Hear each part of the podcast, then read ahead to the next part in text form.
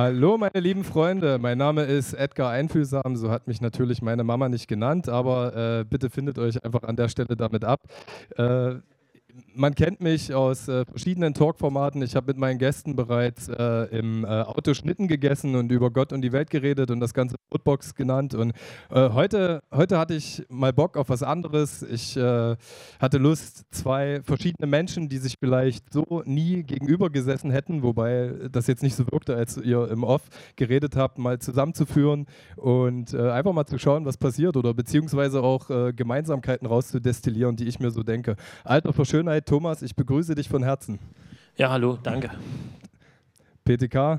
Jojo. Es ist mir eine große Freude, dass du da bist.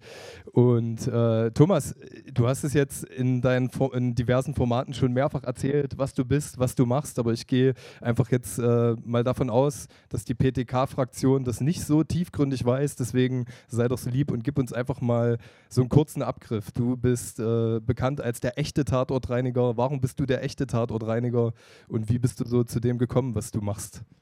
Na, also im Grunde genommen, das stimmt nicht ganz, sondern äh, ich bin ein echter Tatortreiniger. Äh, das hat damit zu tun, dass ich mich selber da vielleicht nicht ganz so ernst nehme. Ähm, äh, anders formuliert, äh, ich bin Deutschlands achtbester Tatortreiniger, weil Platz 1 ist siebenmal vergeben worden. Und also genau das ist halt Warte das Problem. Gibt es da eine Liga? also es ist ja immer, dass jeder von sich behauptet, ich bin der Beste, ich bin der Größte, ich bin der Schnellste. Ich denke das nicht. Ich denke, ähm, in dem Job gibt es ganz viele, die einen echt guten Job machen. Ich bin ein echter Tatortreiniger und will mit, den, mit dem Instagram-Account und mit dem ganzen Drumherum eigentlich mehr ähm, die Leute vielleicht so ein bisschen abholen und zu sagen, ey, dahinter steckt meistens eine soziale Botschaft, wenn ich darüber erzähle, dass jemand ähm, hinter verschlossenen Türen verstorben ist und wird äh, erst nach ein paar Wochen, Monaten oder Jahren äh, gefunden, dass das schon traurig ist und dass das halt, ich denke, ein gesellschaftliches Problem ist. Trotzdem, wieso bist du der siebt, acht Beste? Wie, wie kann man da was vergeben? Das, das kitzelt ihn jetzt. Ja, das ja. müssen wir, das müssen Die wir Competition. Wer ist dein größter Feind im Game? Ähm, das, ist, das ist nur ein Spruch, äh, weil wirklich jeder, der äh, eine Dienstleistung macht, der meist, die meisten sagen ja immer, ich bin der Beste. Und deswegen sage ich, ich bin der achtbeste, weil dieser Platz 1, der ist siebenmal vergeben. Ah, okay. Jetzt habe ich es kapiert. Jetzt, ja, Dito, auf jeden Fall, genau. Ja, aber ähm, Voll, genau. Also ich habe es ich auch in diversen Formaten schon abgegriffen. Äh, sei trotzdem mal so lieb, wie bist du aus dem 9-to-5-Job äh, dahin gekommen, dass quasi nach deinem aktuellen Buch, was demnächst erscheint, du nach dem Tod kommst? Äh? Am 17. September erscheint das Buch Ein echter Tatortreiniger. Ähm, nach dem Tod komme ich. Und ähm, wie kommt man zu so einem Job? Also ich bin eigentlich äh, Fachwirt für Finanzen. Ich bin früher mit Schlips und Kragen durch die Gegend gegangen und ähm, ich bin jemand, der Antiquitäten sammelt, der sich für altes Zeug interessiert. Und ja, da habe ich mit einem Freund regelmäßig Wohnungen beräumt oder einmal im Monat das gemacht. Und irgendwann sagte ein Freund von der Kripo: Mensch, mach Tatortreinigung, da kommst du an die geilen Wohnungen, da war noch keiner, da bist du der Erste. Und es klang romantisch, ein bisschen Blut wegwischen und dann äh, kriegt man coole Antiquitäten. Ja, und dann irgendwann kam der Tag, also ich habe an demselben Abend noch Visitenkarten gedruckt und äh, habe die verteilt. Und irgendwann kam der erste Anruf von der Kripo und ich bin dahin bestellt worden und der sagte, ja, und äh, es ist ein Kopfschuss und da liegt viel Gehirn und da müssen sie unbedingt und sie kennen das ja alles. Und ich so, ja, ja, kenne ich alles, gar kein Problem. Ja, und dann bin ich ins Auto eingestiegen und bin erstmal zu Obi gefahren, habe mir so ähm, Schutzanzüge geholt, also so Maleranzüge, weil ich hatte ja noch nichts. Und dann, äh, was macht man dann, wenn man äh, in so einer ausweglosen Situation ist? Äh, ja, ich habe meine Mutti angerufen und habe gesagt, Mutti, Mensch, ich habe da hier Tatortreinigung und Visitenkarten und ich muss da jetzt mal hinfahren. Was kann ich denn für Reiniger nehmen? Und äh, meine Mutter hat gesagt, Junge, äh, weißt du was, komm, komm, hol mich ab, ich komme mit. Und dann bin ich damals zu meinem ersten Tatort gefahren, habe den äh, mit meiner Mutter super gereinigt. Wir haben das also eine echt klasse Dienstleistung abgeliefert und ich habe mir gesagt, die Scheiße, die machst du nie wieder. Ja, und dabei ist es leider nicht geblieben, sondern ja, jetzt ist es nicht mehr Beruf, sondern Berufung. Und ja, so kommt man dazu, Tatortreiniger zu werden. Klasse. Du hast dann noch den äh, staatlich geprüften Desinfektor gemacht, also dir auch so die Fachqualifikationen dazu geholt. Und es ist ja auch nicht das Einzige, was ihr macht, oder? Also äh, hast du dann mit deinem, mit deinem Kumpel zusammen eine Firma gegründet und ihr habt auch äh, eigene Vernebler desinfiziert mit Wasserstoffperoxid. Und äh, ist das, wie lange ist das jetzt her? Also ist das organisch gewachsen? Bist, äh, bist du dann immer mehr in die Materie? Und genau, genau. Also das, das hat sich über ein paar Jahre entwickelt, ähm, dass wir dann gesagt haben, okay, dieses Thema Desinfektion wird immer interessanter. Und letztes Jahr ähm, kam dann Corona und äh, ich bin, glaube ich, der Einzige, der sich darüber gefreut hat, dass das passiert ist, weil ich sage mal, als Desinfektionsunternehmen hatten wir echt viel zu tun. Also ich war nicht zu Hause, sondern ich habe 365 Tage gearbeitet. Ähm, ja, und dieses Thema Tatortreinigung, das hat sich halt dann genauso weiterentwickelt. Ich bin jetzt mittlerweile Sachverständiger und Gutachter für Leichtfundorte. Und äh, wir bieten jetzt im September unseren ersten Lehrgang an, wo man sozusagen bei uns Tatortreiniger lernen kann. Wahnsinn. Ja. Und äh, aber wie ist das in die Dimension gekommen? Also du im, äh, am 16.09. glaube ich, oder 16. oder 17.09. erscheint äh, nun das, das erste Buch äh, Nach dem Tod komme ich, das du zusammen mit äh, Tarkan Bakshi geschrieben hast. Äh, wie ist das passiert, dass du jetzt doch in PTKs Duktus formuliert die Konkurrenz ausgestochen hast, weil du ja nach Bjarne Mädel jetzt quasi so der zweitbekannteste oder eigentlich der echte, der bekannteste echte Tatortreiniger bist du. Ja, also mm, im Grunde genommen ist es passiert. Ähm, ich hatte eine Wohnung in Grünau äh, und da waren sehr viele Möbel und sehr viele DDR-Möbel. Und ähm, im Grunde genommen war ich zu faul, die alle runterzutragen und die mussten aber alle raus. Äh, es war jetzt äh, vom, von der Sache her äh, kein großer Todesfall, wo man sagt, Mensch, das ist eine Katastrophe, das kann man nicht weiterverwenden. Und deswegen habe ich die bei eBay inseriert äh, zu verschenken.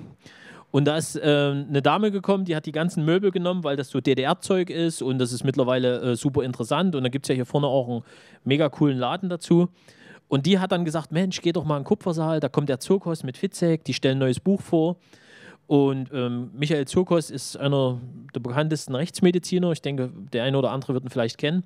Und hat ja auch schon einige Bücher geschrieben.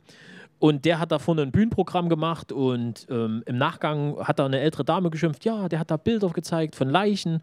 Und da habe ich dann so äh, im, im Rausgehen sozusagen äh, beim, beim Jacke holen äh, oder wie wir im Osten sagen, Anorak, äh, habe ich dann gesagt, ne Mensch, wenn ich bin Tatortreiniger, wenn ich hier eine Show machen würde, dann würden sie auch keine rosa Einhörner sehen, sondern dann sehen sie wahrscheinlich auch ein paar Leichen und Leichenfundorte. Und äh, dann kam ich mit dem Kupfersaal ins Gespräch, coole Idee und dann war das eine mega coole Show geworden und jetzt wollen das einige in Deutschland, ja. Was glaubst du, äh, was die Leute daran so fasziniert? Weil es ist ja per se etwas, das niemand oder die wenigsten machen wollen, aber die Leute wollen es wollen es halt hören, die Leute wollen es sehen. Also es ist ja so, ich meine, du hast den Kupfersaal, glaube ich, jetzt im Oktober zweimal ausverkauft. Was, was, was, denkst du, ist es so ein gewisser Voyeurismus, so eine Sensationsgeilheit? Oder? Zum Beispiel, ich komme aus der Finanzdienstleistung und wenn man, das ist ein geiles Beispiel, wenn man da auf einer Hochzeit ist und ganz viele Gäste da sind und man unterhält sich vielleicht eine Stunde richtig cool und irgendwann, ja, was machst du eigentlich beruflich? Und man sagt so, ja, ich arbeite in der Finanzdienstleistung. Dann geht das so, ach, warte mal, ich wollte eh nochmal zum Onkel, ähm, Entschuldigung, ich bin dann mal weg. Weil äh, quatsch mir bloß nichts auf. Und jetzt ist es so, wenn man auf einer Hochzeit ist und man sagt dann so, ja, ich habe ein Spezialreinigungsunternehmen, wir haben uns mit dem Thema Desinfektion äh, auseinandergesetzt und machen so Spezialreinigung. Ich bin Reinigungskraft. Ja, das klingt ja wie Tatortreinigung. Bist du Tatortreinigung? Ist ja interessant. Sag mal, erzähl mal. Das ist ja krass. Ich könnte das nicht machen, aber ey, da gibt es bestimmt krasse Fälle. Also diese, diese Schlüssellochperspektive, das gerne mal zu sehen und darüber zu erfahren, das ist interessant. Das selber machen äh, wollen vielleicht die wenigsten. Und die meisten stellen sich das halt ähm, wie äh, beim Tatortreiniger bei der Serie vor, dass das in Anführungsstrichen recht romantisch ist. Also da ist ein, ein, Todesfall, da hat jemand geblutet, da ist frisches Blut und das müssen wir wegwischen. Aber die Fälle, das sind vielleicht 15, 20 Prozent höchstens, wo man halbwegs frisches Blut sieht. Ansonsten sind es halt äh, Sachen, wo Leute mehrere Tage, mehrere Wochen, Monate oder also im krassesten Fall, den ich kenne, den ich aber nicht selber bearbeitet habe, der war sieben Jahre tot in der Wohnung. Ja. Und das sind dann Sachen, die zum Saubermachen sind. Oder ist das, muss ja dann, weil sonst. Na, wenn die Rente weiterläuft, läuft auch die Miete weiter. Das ist Dauerauftrag, passt. Was glaubst du, warum du als Typ irgendwie resilient genug oder beschaffen genug bist, das halt auch irgendwie zu ertragen. Also dafür hast du dich, hast du das mal hinterfragt, weil ich glaube, äh, ein großer Teil der Menschen würde das ja wahrscheinlich gar nicht schaffen, weil sie irgendwie die einzelnen Biografien fühlen, Ekel empfinden. Kannst du dich da komplett frei machen? Ist das, äh, abstrahierst du das, was du da machst? Also zum einen bin ich ein also wirklich sensibler Mensch und ähm, ich, ich, mich beschäftigen dann bestimmt auch bestimmte Situationen, aber ich mache eins, äh, ich verabschiede mich an jedem Tatort. Also ich sage dann immer, Mensch, ich habe hier sauber gemacht, mein Job ist getan, auf Wiedersehen, gute Reise. Da ist das für mich abgeschlossen. Es gibt nur zwei, drei Fälle, die mich länger beschäftigt haben. Äh, und dann ist es so, dass ich ein ziemlich lebensbejahender und lebensfroher Mensch bin. Ich glaube, wenn das ein Pessimist macht, äh, dem holt das irgendwann ein, weil der immer diese ganzen Sachen sieht. Äh, ich sag mal, ich lerne ja die Menschen, die da verstorben sind, auch nochmal von einer ganz anderen Seite kennen. Ähm, was ich auch sehr häufig nicht den Angehörigen erzähle. Also von den verrücktesten Perversionen, die es gibt und ähm, äh, Neigung bis hin vielleicht zu finanziellen Situationen. Oder ich hatte jetzt zum Beispiel mal einen Fall, ähm, der, das war ein tolles Ehepaar, die haben sich über alles geliebt und ich habe dann noch äh, sozusagen noch ein paar Sachen beräumen müssen. Und ich habe eine Kiste gefunden mit Liebesbriefen, die der Mann über Jahrzehnte äh, seiner ähm, seinem Kurschatten sozusagen geschickt hat. Also die hatten, die hatten eine tolle Ehe, die hatten eine tolle Beziehung, die Frau geht jeden Tag auf den Friedhof und stellt frische Blumen hin, aber ähm, der Mann hatte halt wirklich auch äh, eine, eine zweite Beziehung und war da, äh, hat da regelmäßig Post gehabt und ja, also man lernt die Leute halt sozusagen von einer anderen Situation oder aus einer anderen Richtung kennen. Wie war, wie war so der Prozess, äh, den Buch zu schreiben? Also ich weiß nicht, ob äh, manchen Menschen hier oder in der weiten Welt des World Wide Webs vielleicht auch äh, ähm, Tarkan Bakshi ein Begriff ist. Äh, er ist ja doch, es ist ja seine Professur, Bücher zu schreiben, Geschichten sich zu erdenken. Du hast äh, schon mal im Vorgespräch gesagt, ihr habt sogar gelacht und geweint zusammen. Also während äh, du die, da, die Geschichten ausgepackt hast. Äh, wie war das so? Also das auch alles nochmal Revue passieren zu lassen. Also bis vor zwei Jahren, bis, bis du auf Tour warst, war das ja normales Alltagswerk, dein Tagesgeschäft und jetzt hast du irgendwie nochmal die ganze Zeit irgendwie für dich ja, also auch therapiert, würde ich, würd ich dir jetzt mal unterstellen, oder? Ja, also, ähm, es ist, also das Buch an sich ist auch so eine kleine Lebenstherapie, weil es sind auch so zwei, drei persönliche Schicksale, die dort mit einfließen, die ich halt miterzähle. Ich wollte jetzt nicht dieses, dieses Tatortreiniger-Buch schreiben, also ich habe den Fall und den Fall und den Fall und das konnte ich so lösen und hier habe ich auch noch ähm, die Mordwaffe gefunden und habe den Fall aufgeklärt, weil die Kribo das nicht hingekriegt hat. Also solchen Quatsch wollte ich nicht machen, sondern ich wollte einfach so, wie wird man Tatortreiniger, was ist da alles passiert, was habe ich falsch gemacht, ähm, ein paar lustige Momente, ein paar zum Schmunzeln, ein paar, wo man auch sagt, äh, okay, jetzt, jetzt wird es mir ein bisschen komisch im Magen. Ähm, das Hörbuch ist von Tietje Mierendorf eingelesen worden und er hat gesagt, also er musste zwei, dreimal aufhören, weil es doch schon eklig war. Ich selber nehme das ja gar nicht mehr so wahr, aber Tagan hat zum Beispiel auch gesagt, ja Thomas, du sitzt dort jetzt gerade da, also wir haben geskypt, ich habe dem erzählt, du isst dein Croissant, du trinkst deinen Kaffee, trinkst deinen Orangensaft und ich kriege hier gerade kein Bissen hinter, weil du mir so ein Ding an die gleich zum frühen Morgen erzählst, äh, das geht doch nicht. Und also man nimmt das unterschiedlich wahr und ich bin aber extrem dankbar, weil äh, Tagan hat eine mega coole Art zu schreiben und äh, deswegen hoffe ich und denke ich, es wird ein ganz gutes Buch. Was habt ihr im Zuge des Buches so festgestellt oder mit welchem größten Mythos habt ihr aufgeräumt beim, beim Tatortreiniger? Abgegessene Gesichter äh, von, von Haustieren und, und solche Geschichten. Was äh, konntest du ihn da irgendwo entmystifizieren? Gibt's alles und habe ich alles schon gesehen und ähm, auch die, die ganzen Sachen, die man bei, beim Tatortreiniger in der Serie gibt. Also ich äh, habe ich vor uns gerade äh, schon äh, gesagt, ich würde nie behaupten, ich habe alles schon gesehen und habe alles erlebt, weil ähm, wenn ich das sage, dann geht morgen eine Tür auf, äh, wo ich hingerufen werde und dann ist wieder ein Fall, wo man einfach sagt, ach, das gibt's doch gar nicht. Also äh, es gibt die verrücktesten Sachen und die verrücktesten Situationen und ähm, von daher, äh, da, da konnte man auch ihm höchstens die Augen öffnen, dass man sagt, doch gibt's, also ähm, autoerotische Selbsttötungsunfälle. Das ist ein Wort wie an Baum gepullert und man denkt da, was passiert da? Also das ist ja dieses, klassische Papiertüte über dem Kopf und ähm, sich selbst Glück verschafft und erstickt. Aber es gibt noch ganz andere Fälle. Also wir hatten hier in Leipzig einen Fall, gar nicht weit weg von hier. Ähm, der lag unterm Dach äh, im Taucheranzug, hatte den äh, Hoffnungsbereich freigeschnitten und ähm, hatte letztes Jahr bei diesen hohen Temperaturen einen Hitzeschlag gekriegt und lag dann in seinem Taucheranzug tot unterm Dach. Also es gibt Sachen, die gibt es gar nicht. Wir frieren jetzt mal das eben Erlebte und Gefühlte ein und äh, widmen uns mal deiner Biografie PTK. Gibt es jetzt irgendwelche Sachen, manchmal vergisst man ja auch äh, Zeug, die dich irgendwie animiert haben oder nochmal tiefer nachzufragen? Also ich will äh, jetzt auch das, die Moderation nicht alleinig an mich reißen. Jetzt zu ihm, äh, also ich merke erstmal, man lacht, aber es ist ja eigentlich makaber, Alter. Äh, die allererste Frage in meinem Kopf war, ich weiß nicht, ob ich sie stellen will, aber ich mache es einfach als du zum ersten Mal da hingegangen bist, wo, in welchem Müll hast du das Gehirn gemacht? Also wie, wie, wenn du gar keine Ahnung hattest, was du da gerade zu tun hast. Ja, das habe ich abgegeben beim Fleischer um die Ecke. Genau. Nein, natürlich Normal. nicht. Ähm, also ähm, Körperteile, wenn jetzt wirklich mal äh, solche Sachen da liegen, also das in dem Fall, wenn man jetzt zum Beispiel ein großes Gewerke verwendet, dann groß, dass man kann, äh, das sind große Stücken, die kannst du noch irgendwo ähm, wegbringen. Ansonsten, wenn jetzt zum Beispiel mal ein Finger, eine Hand, ein Ohr, äh, eine große Zehe findet, dann wird das noch im Nachgang zum Bestatter geschafft. Also, also die Fälle hatte ich. Ja, das war einfach in meinem Gehirn gerade ja, drin. War das Wichtigste? Äh, nee, aber nicht das Wichtigste, aber keine Ahnung. Das ist doch das Interessanteste, wenn du da einfach reingeschmissen wirst, weil du Visitenkarten gedruckt hast. So, äh, und du hast gar keine Ahnung, was du da machen musst.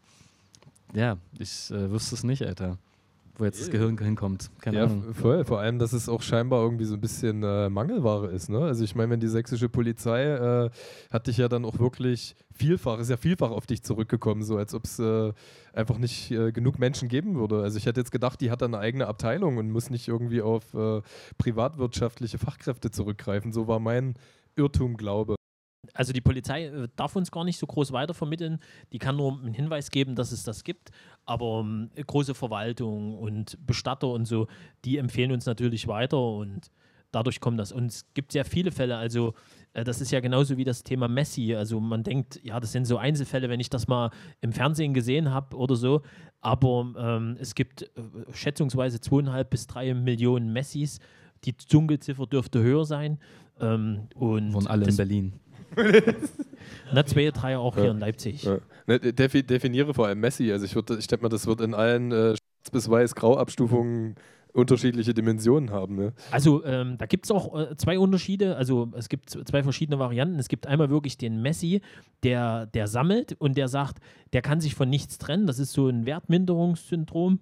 Ähm, ähm, und das andere ist so Verwahrlosung und Vermüllung, die einfach, ich sag mal, Meter 50 hoch im Müll sind. Und ähm, die kann man auch ein kleines bisschen unterscheiden. Also es gibt da Unterschiede und ich, ich sehe das schon draußen am Fenster, ob da ein Messi wohnt oder nicht. Also selbst das kriege ich schon mit, weil die Wohnungen von einem Messi, die sind immer zugehangen. Also es gibt keine, also da hängen Bettlagen davor, da sind die Rollos runter und sowas. Selbst wenn die äh, dort drüben in diesem Block in der obersten Etage wären, selbst dann könnte es ja sein, dass der Nachbar einen Hubschrauberrundflug gewinnt und dann am Fenster vorbeisieht und sagt, äh, guck mal hier, Müllers, das sind ja Messis.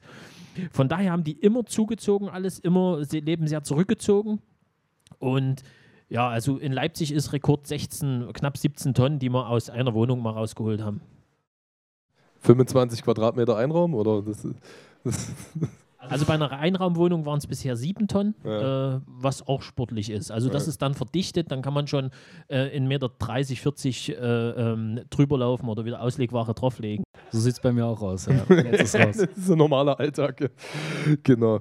Äh, PTK, für alle, die äh, das Format gucken und eher so von der Tatortreiniger-Seite kommen, äh, Du bist äh, jetzt schon seit ja, circa zehn Jahren in der breiten Öffentlichkeit als äh, Rapper bekannt mit äh, gewissen Kerninhalten. Äh, kind, ich pauschalisiere dich jetzt mal oder reduziere dich mal so ein bisschen auf ein paar äh, Attribute, zweier Hausbesetzer. Ähm, erzähl mal ein bisschen was von dir. Also so wie, wie Thomas es gerade erzählt hat. Ich kann dir gerne noch ein paar Bälle zuspielen, aber was treibt dich an? Wie bist du groß geworden und wie hat äh, deine Lebensrealität mit der Musik angefangen zu harmonieren? Okay, also ähm, erstmal nicht ganz richtig. Also meine Eltern haben sich in der Berliner Hausbesetzer-Szene in den 80ern kennengelernt. Die Ja, okay. haben aber keine Häuser aktiv besetzt. Die haben aber in besetzten Häusern gewohnt. Das bedeutet, die Ja. Besetzung haben andere Leute gemacht. Die sind aber dann äh, dort unterwegs gewesen, da reingezogen, wie auch immer. Äh, genau, das war vor meiner Geburt logischerweise. Und äh, ich bin nicht in besetzten Häusern oder so groß geworden, aber halt in Berlin-Kreuzberg. Und äh, das war immer so allgegenwärtig. Also ich weiß nicht, wer schon mal in Berlin war. Äh, ich habe das selber erst ein bisschen später durch einen Fußballverein gepeilt, dass äh, ganz Berlin gar nicht aussieht wie Kreuzberg, sondern dass es halt im Osten Plattenbauten gibt, im Westen so fette, alte, äh, bürgerliche Altbauten. Und bei uns sind halt diese äh, Hinterhof und noch ein Hinterhof und Seitenflügel und da wohnen wir dann so mäßig. So diese, diese typischen Kreuzberger Altbauten. Natürlich gibt es ein paar so am Kotti oder so, das kennt jeder aus irgendeiner Doku oder so, diese äh, 60er, 70er Jahre Nachbauten, dann, wo dann Kriegslücken gefüllt wurden. Aber eigentlich hattest du nur Sozialbauten und Altbauten und dementsprechend Menschen haben dort gewohnt. Also viele, ich sag mal, ärmere, wenn man in Deutschland von Armut redet, ist es natürlich mal in Relation gesetzt. Unser armes Reich woanders, aber ja, sozial schwach finde ich halt irgendwie das falsche Wort, weil das ist nicht sozial schwach, es ist halt finanzschwach oder keine Ahnung. Äh, ja, und viele Migranten und Gastarbeiter oder Leute, deren Eltern Gastarbeiter waren oder äh, viele Künstler, politische Leute, blablablub. Und genau, und in diesem Mikrokosmos bin ich halt, also wohne ich bis heute. Ich bin noch nie aus Kreuzberg weggezogen, aber sehr oft umgezogen. Ähm, genau, und äh, mit dem Rap habe ich irgendwann angefangen, nicht direkt mit solchen Themen, wie ich es vielleicht dann irgendwann gemacht habe, sondern einfach so typisch Battle Rap, aber auch schon immer, also ich glaube, mein erstes oder zweites Lied hieß 361, also das ist das alte Postleitzahl von Kreuzberg und ähm, das zweite oder erste, keine Ahnung, äh, ich glaube, das hieß Streit oder so, da habe ich schon so über getrennte Eltern und sowas gerappt. Also eigentlich so autobiografisch, was einen prägt, was einem auf den Sack geht, äh, was man irgendwie, wo man sich auskotzt, habe ich da irgendwie relativ schnell, äh, ja, auf den Punkt gebracht und äh, äh, am Anfang war alles mein Mikrokosmos und mit der Zeit wurden die Themen größer. Mm, Und genau, meine erste CD kam zwar 2010 raus, aber die Themen so speziell, ich würde sagen, seit so vielleicht fünf, sechs, sieben Jahren kennt man mich, ja, also auch seit 2013 spätestens für gewisse ja, Themen wie Gentrifizierung oder sonst was, weil ich so mit einer der ersten wahrscheinlich war, die darüber gerappt haben. Habe ich was vergessen von deinen Fragen? Nö, nicht wirklich. nö, nö, nö, nö. Hast sogar noch eine zusätzlich beantwortet. Also, Cool. Alles gut. Genau. Ja, es äh, ist lustig, ne? Also in dem letzten äh, Interview zu deinem jüngsten Album äh, Kreuzberg und Gomorra hat dir Markus Steiger im Talk auch so äh, dich so ein bisschen als lupenrein Marxisten klassifiziert, während du halt dann äh, ja auch charmant geantwortet hast, dass das gar nicht, äh, dass du da gar nicht vorkonditioniert bist. Also Frag mal erstmal. Nee, nee, klar. Also wie, wie, wie war das so für dich, so festzustellen, dass in deinem Mikrokosmos äh, der Geist von bestimmten Sachen äh, dich berührt und dich auch prägt, äh, die eigentlich vor 150 Jahren schon irgendwie mit, mit äh, anderen Umständen beschrieben wurden? Ja, also erstmal, also Steiger und ich kennen uns natürlich äh, schon länger und der macht das dann gerne vor Kamera, weil er natürlich auch sein Programm rein, ja, reindrücken klingt eklig, aber der, der ist natürlich bekennender Marxist. Ja. Äh, ich werde das schon seit ein paar Jahren natürlich irgendwie gefragt oder mh, drauf angesprochen auf solche Sachen. Und keine Ahnung, wie ist das für mich? Das ist halt einfach nur logisch. Äh, der Typ hat einfach, ich habe es nicht gelesen, also Kapital oder so. Äh, der hat einfach äh, den Leuten, die es gelesen haben und mögen, nach ja äh, gute Beobachtungen getroffen, die immer noch aktuell sind. Am Ende des Tages äh, haben sich aber auch daran ja prinzipiell, hat sich ja nicht so viel geändert. Im Gegenteil, also aus Kapitalismus wurde Turbokapitalismus äh, mehr oder weniger heutzutage. Du kannst die Sachen natürlich in einer anderen Zeit überall beobachten und erst recht, wenn du aus Kreuzberg kommst. Also mh, ein Bezirk, der geprägt ist von Leuten, die für Arbeitsplätze hergekommen sind aus anderen Ländern, um die sich da nie gekümmert wurde, die sich dann äh, nie integriert haben, äh, aber auch nicht integriert wurden angeblich. So ist immer der, der, äh, das Narrativ sozusagen in der Öffentlichkeit. Ähm, genauso wie, weiß ich nicht, also Ey, ich sitze letztens im Café, äh, also ganz, ganz, kann nicht mal eine Anekdote, einfach Alltag. Ich sitze in einem Café und mit jemandem, der ist nicht aus Berlin, auch ein Journalist, der gibt dem ersten Geld, der bettelt, beim zweiten guckt er schon so und nach zehn Minuten weiß er gar nicht mehr, wo er das Geld hernehmen soll. Und ich so, Dicker, das macht man halt einfach nicht mehr, man stumpft halt ab. Also wenn dem ein Bein fehlt oder eine offene Wunde hat, dann gebe ich dem noch was. Ja. Nicht, weil ich den anderen nicht gönne, aber du wirst halt nonstop angebettelt in meiner mhm. Gegend so. Mhm. Und äh, du, du, du spürst es jeden Tag, äh, du stummst halt ab bei so mhm. bei so Sachen. Und ähm, äh, ich habe mir halt die Sachen nicht angelesen, wie es viele politische Menschen oder auch sogenannte politische Rapper wahrscheinlich getan haben, weil das sind ja dann doch Leute meistens aus einem aus einem Mittelschichts- oder besseren Haus, die aber irgendwie reflektieren und irgendwie weiß und Studenten ja. und bla. Und da, da, kann man den redundanten Begriff bildungsnaher Haushalt auch verwenden. Was du vorhin richtig gesagt hast, ist auf jeden Fall in der aktuellen Pädagogik ist das jetzt mittlerweile auch nicht mehr gern gesehen, äh, sozial schwacher Haushalt zu sagen, mhm. weil sag mal einer äh, Migrantenfamilie mit sieben Brüdern, dass die sozial schwach sind. Die also sind ich, nicht sozial schwach, nee, ja. Nicht genau. Nee, aber halt, es sind ja meistens so Rapper, die diesen politischen Zecken-Rap oder wie man das auch immer nennt, machen, die sind ja meistens dann eher so halt, die haben was studiert passiert oder so. Und dann rappen die auch wie so ein Zeitungsartikel. Und ich habe es halt erlebt, blöd gesagt. So. Also ja. was ich sage, habe ich halt gesehen oder habe ich halt, keine Ahnung. Wir waren jetzt auch nie irgendwie, wir haben jetzt nicht gehungert oder so, aber wir hatten schon so Tage, wo es halt nur noch Butter und Brot gab, drei Tage lang oder so. Oder meine Eltern hatten keine Jobs phasenweise, mhm. haben sich früh getrennt, also aus meiner Perspektive früh getrennt. Und wir hatten, ich war immer so der Ärmste meiner Freunde, so blöd es auch klingt. So. Und über die Sachen habe ich halt geredet. Und ich habe halt auch gesehen, was so andere Sachen mm, oder nicht andere, was so Sachen als Kind mit dir machen, so teure Klamotten, die der hat oder Weihnachtsgeschenke, so, so mein Geschenk war geil, dann habe ich gesehen, die anderen haben aber zehn so eine Geschenk bekommen, dann war ich kurz neidisch dann habe ich mich aber schon gefragt, warum war ich jetzt neidisch, das ist ja ein geiles Geschenk, da habe ich irgendwie relativ früh, ich bin auch sehr trotzig, das ist ein bisschen später gut rein, äh, halt auf so eine Sachen geschissen und habe wahrscheinlich ähnliche äh, ähm, Schlussfolgerungen getroffen, die andere halt nach so einer ideologischen Lektüre erst haben oder so. Und deswegen gibt es da vielleicht Überschneidungen, keine Ahnung. Aber das ist halt natürlich einfach entstanden bei mir. Wie ist es denn? Du hast von Mikrokosmos gesprochen. Vor zehn Jahren hast du angefangen. Da war das gefühlte Umfeld oder auch das digitale Umfeld noch gleich null im Vergleich zu jetzt. Ich meine, du hältst es ja auch noch so, ne? besitzt kein Smartphone, wie wir vorhin konstatiert haben. Und äh, aber trotzdem ist ja das Sichtfeld irgendwie breiter geworden. Also auch in der Zeit, seitdem du Musik machst, weißt du. Und ähm, trotzdem hat es sich inhaltlich oder was den Grundtenor angeht, äh, bewegt es sich in der gleichen Grundgeschichte, natürlich mit verbesserten Skills, schöneren Soundästhetiken und äh, äh, verbaleren Schicklichkeiten. Ähm, ja, warum springst du nicht mit, äh, mit äh, bunten Dreads durchs Video auf Trap Beats? So, was, trotz dass dein Umfeld auch durch die Musik, auch durch die Konzerte und viel mehr Dialoge zu Menschen durch die Musik breiter geworden ist, warum ist die Lebensrealität immer noch so? Ist das eine bewusste Entscheidung oder? Also aufs Digitale bezogen jetzt? Äh, oder was meinst du jetzt? Naja, der Einfluss des Digitalen auf, auf dein Sichtfeld. Ne? Also ich würde dir mal unterstellen, dass dein Sichtfeld allein dadurch, dass, äh, wir gehen mal zurück in deine Adoleszenz, äh, als du Kind und dann auch Jugendlicher warst, ich denke mal, da war dein Sichtfeld so auch noch nicht äh, so breit, wie es jetzt eben ist. Ne? Also auch gerade dem Musikkosmos. Ja. Ne? Also, also Okay, das sind viele Punkte irgendwie in einem. Also ich würde es mal so beantworten, ich äh, bin die Generation, ich glaube, ich bin so ziemlich die Generation, die noch vor dem Internet auf die Welt gekommen ist und dann so während der Kindheit, Jugend gab es auf, äh, irgendwann gab es ISDN, ich weiß nicht, wie alt ihr alle seid. Früher hat es doch richtig komische Geräusche gemacht, wenn du ins Internet gegangen bist. Thomas kennt das. Äh, du kennst das. Immer noch so. immer noch so okay. äh, also es gab irgendwann ISDN, Genau, wir hatten so ein 56K-Modem irgendwann, da hatten ja. alle schon ISDN. Dann ja. hatten wir ISDN, da hatten alle schon DSL. Ja. So heute sowas wie Flatrate und so, das, das gab es gar nicht so. Äh, in meiner, in meiner äh, ja, was ist das? Wie alt war man da? So 10, 12 oder irgendwie, ich weiß es auch nicht mehr genau.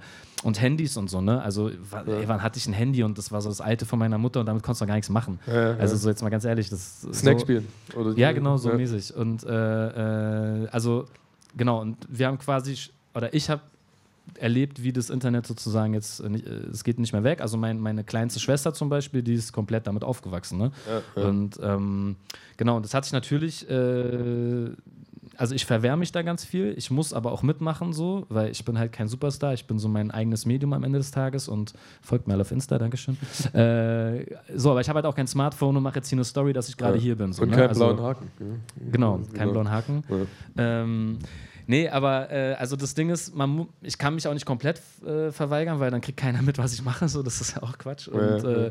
Äh, äh man kriegt aber natürlich äh, auch mehr mit. Also mein erstes Lied über Gentrifizierung, da kannte ich das Wort Gentrifizierung gar nicht und es kannte auch keiner, der, den ich kenne. Ja. So, und dann war das irgendwie dann der, keine Ahnung, Fokus- oder Spiegelartikel über mich, so der hat über Gentrifizierung gerappt. So.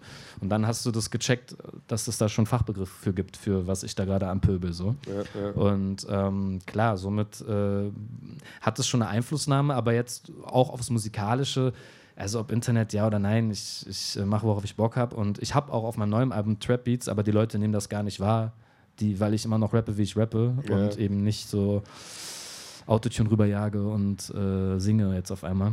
Ja. Ähm, ich weiß nicht, ob das jetzt gerade alles ungefähr das beantwortet hat, aber äh, ja. Also ich würde sagen, ich gehe ein bisschen beim Zeitgeist mit, aber nur so viel, wie ich maxim, äh, minimal muss. So. Ja, ja, voll. Ja, aber ähm, ja, es hat die Dinge beantwortet. Ich sende auch manchmal mehr Impressionen als Fragen, will ich gleich in, meiner, in meinem Fake-Journalismus irgendwie als Legitimation vorausschicken.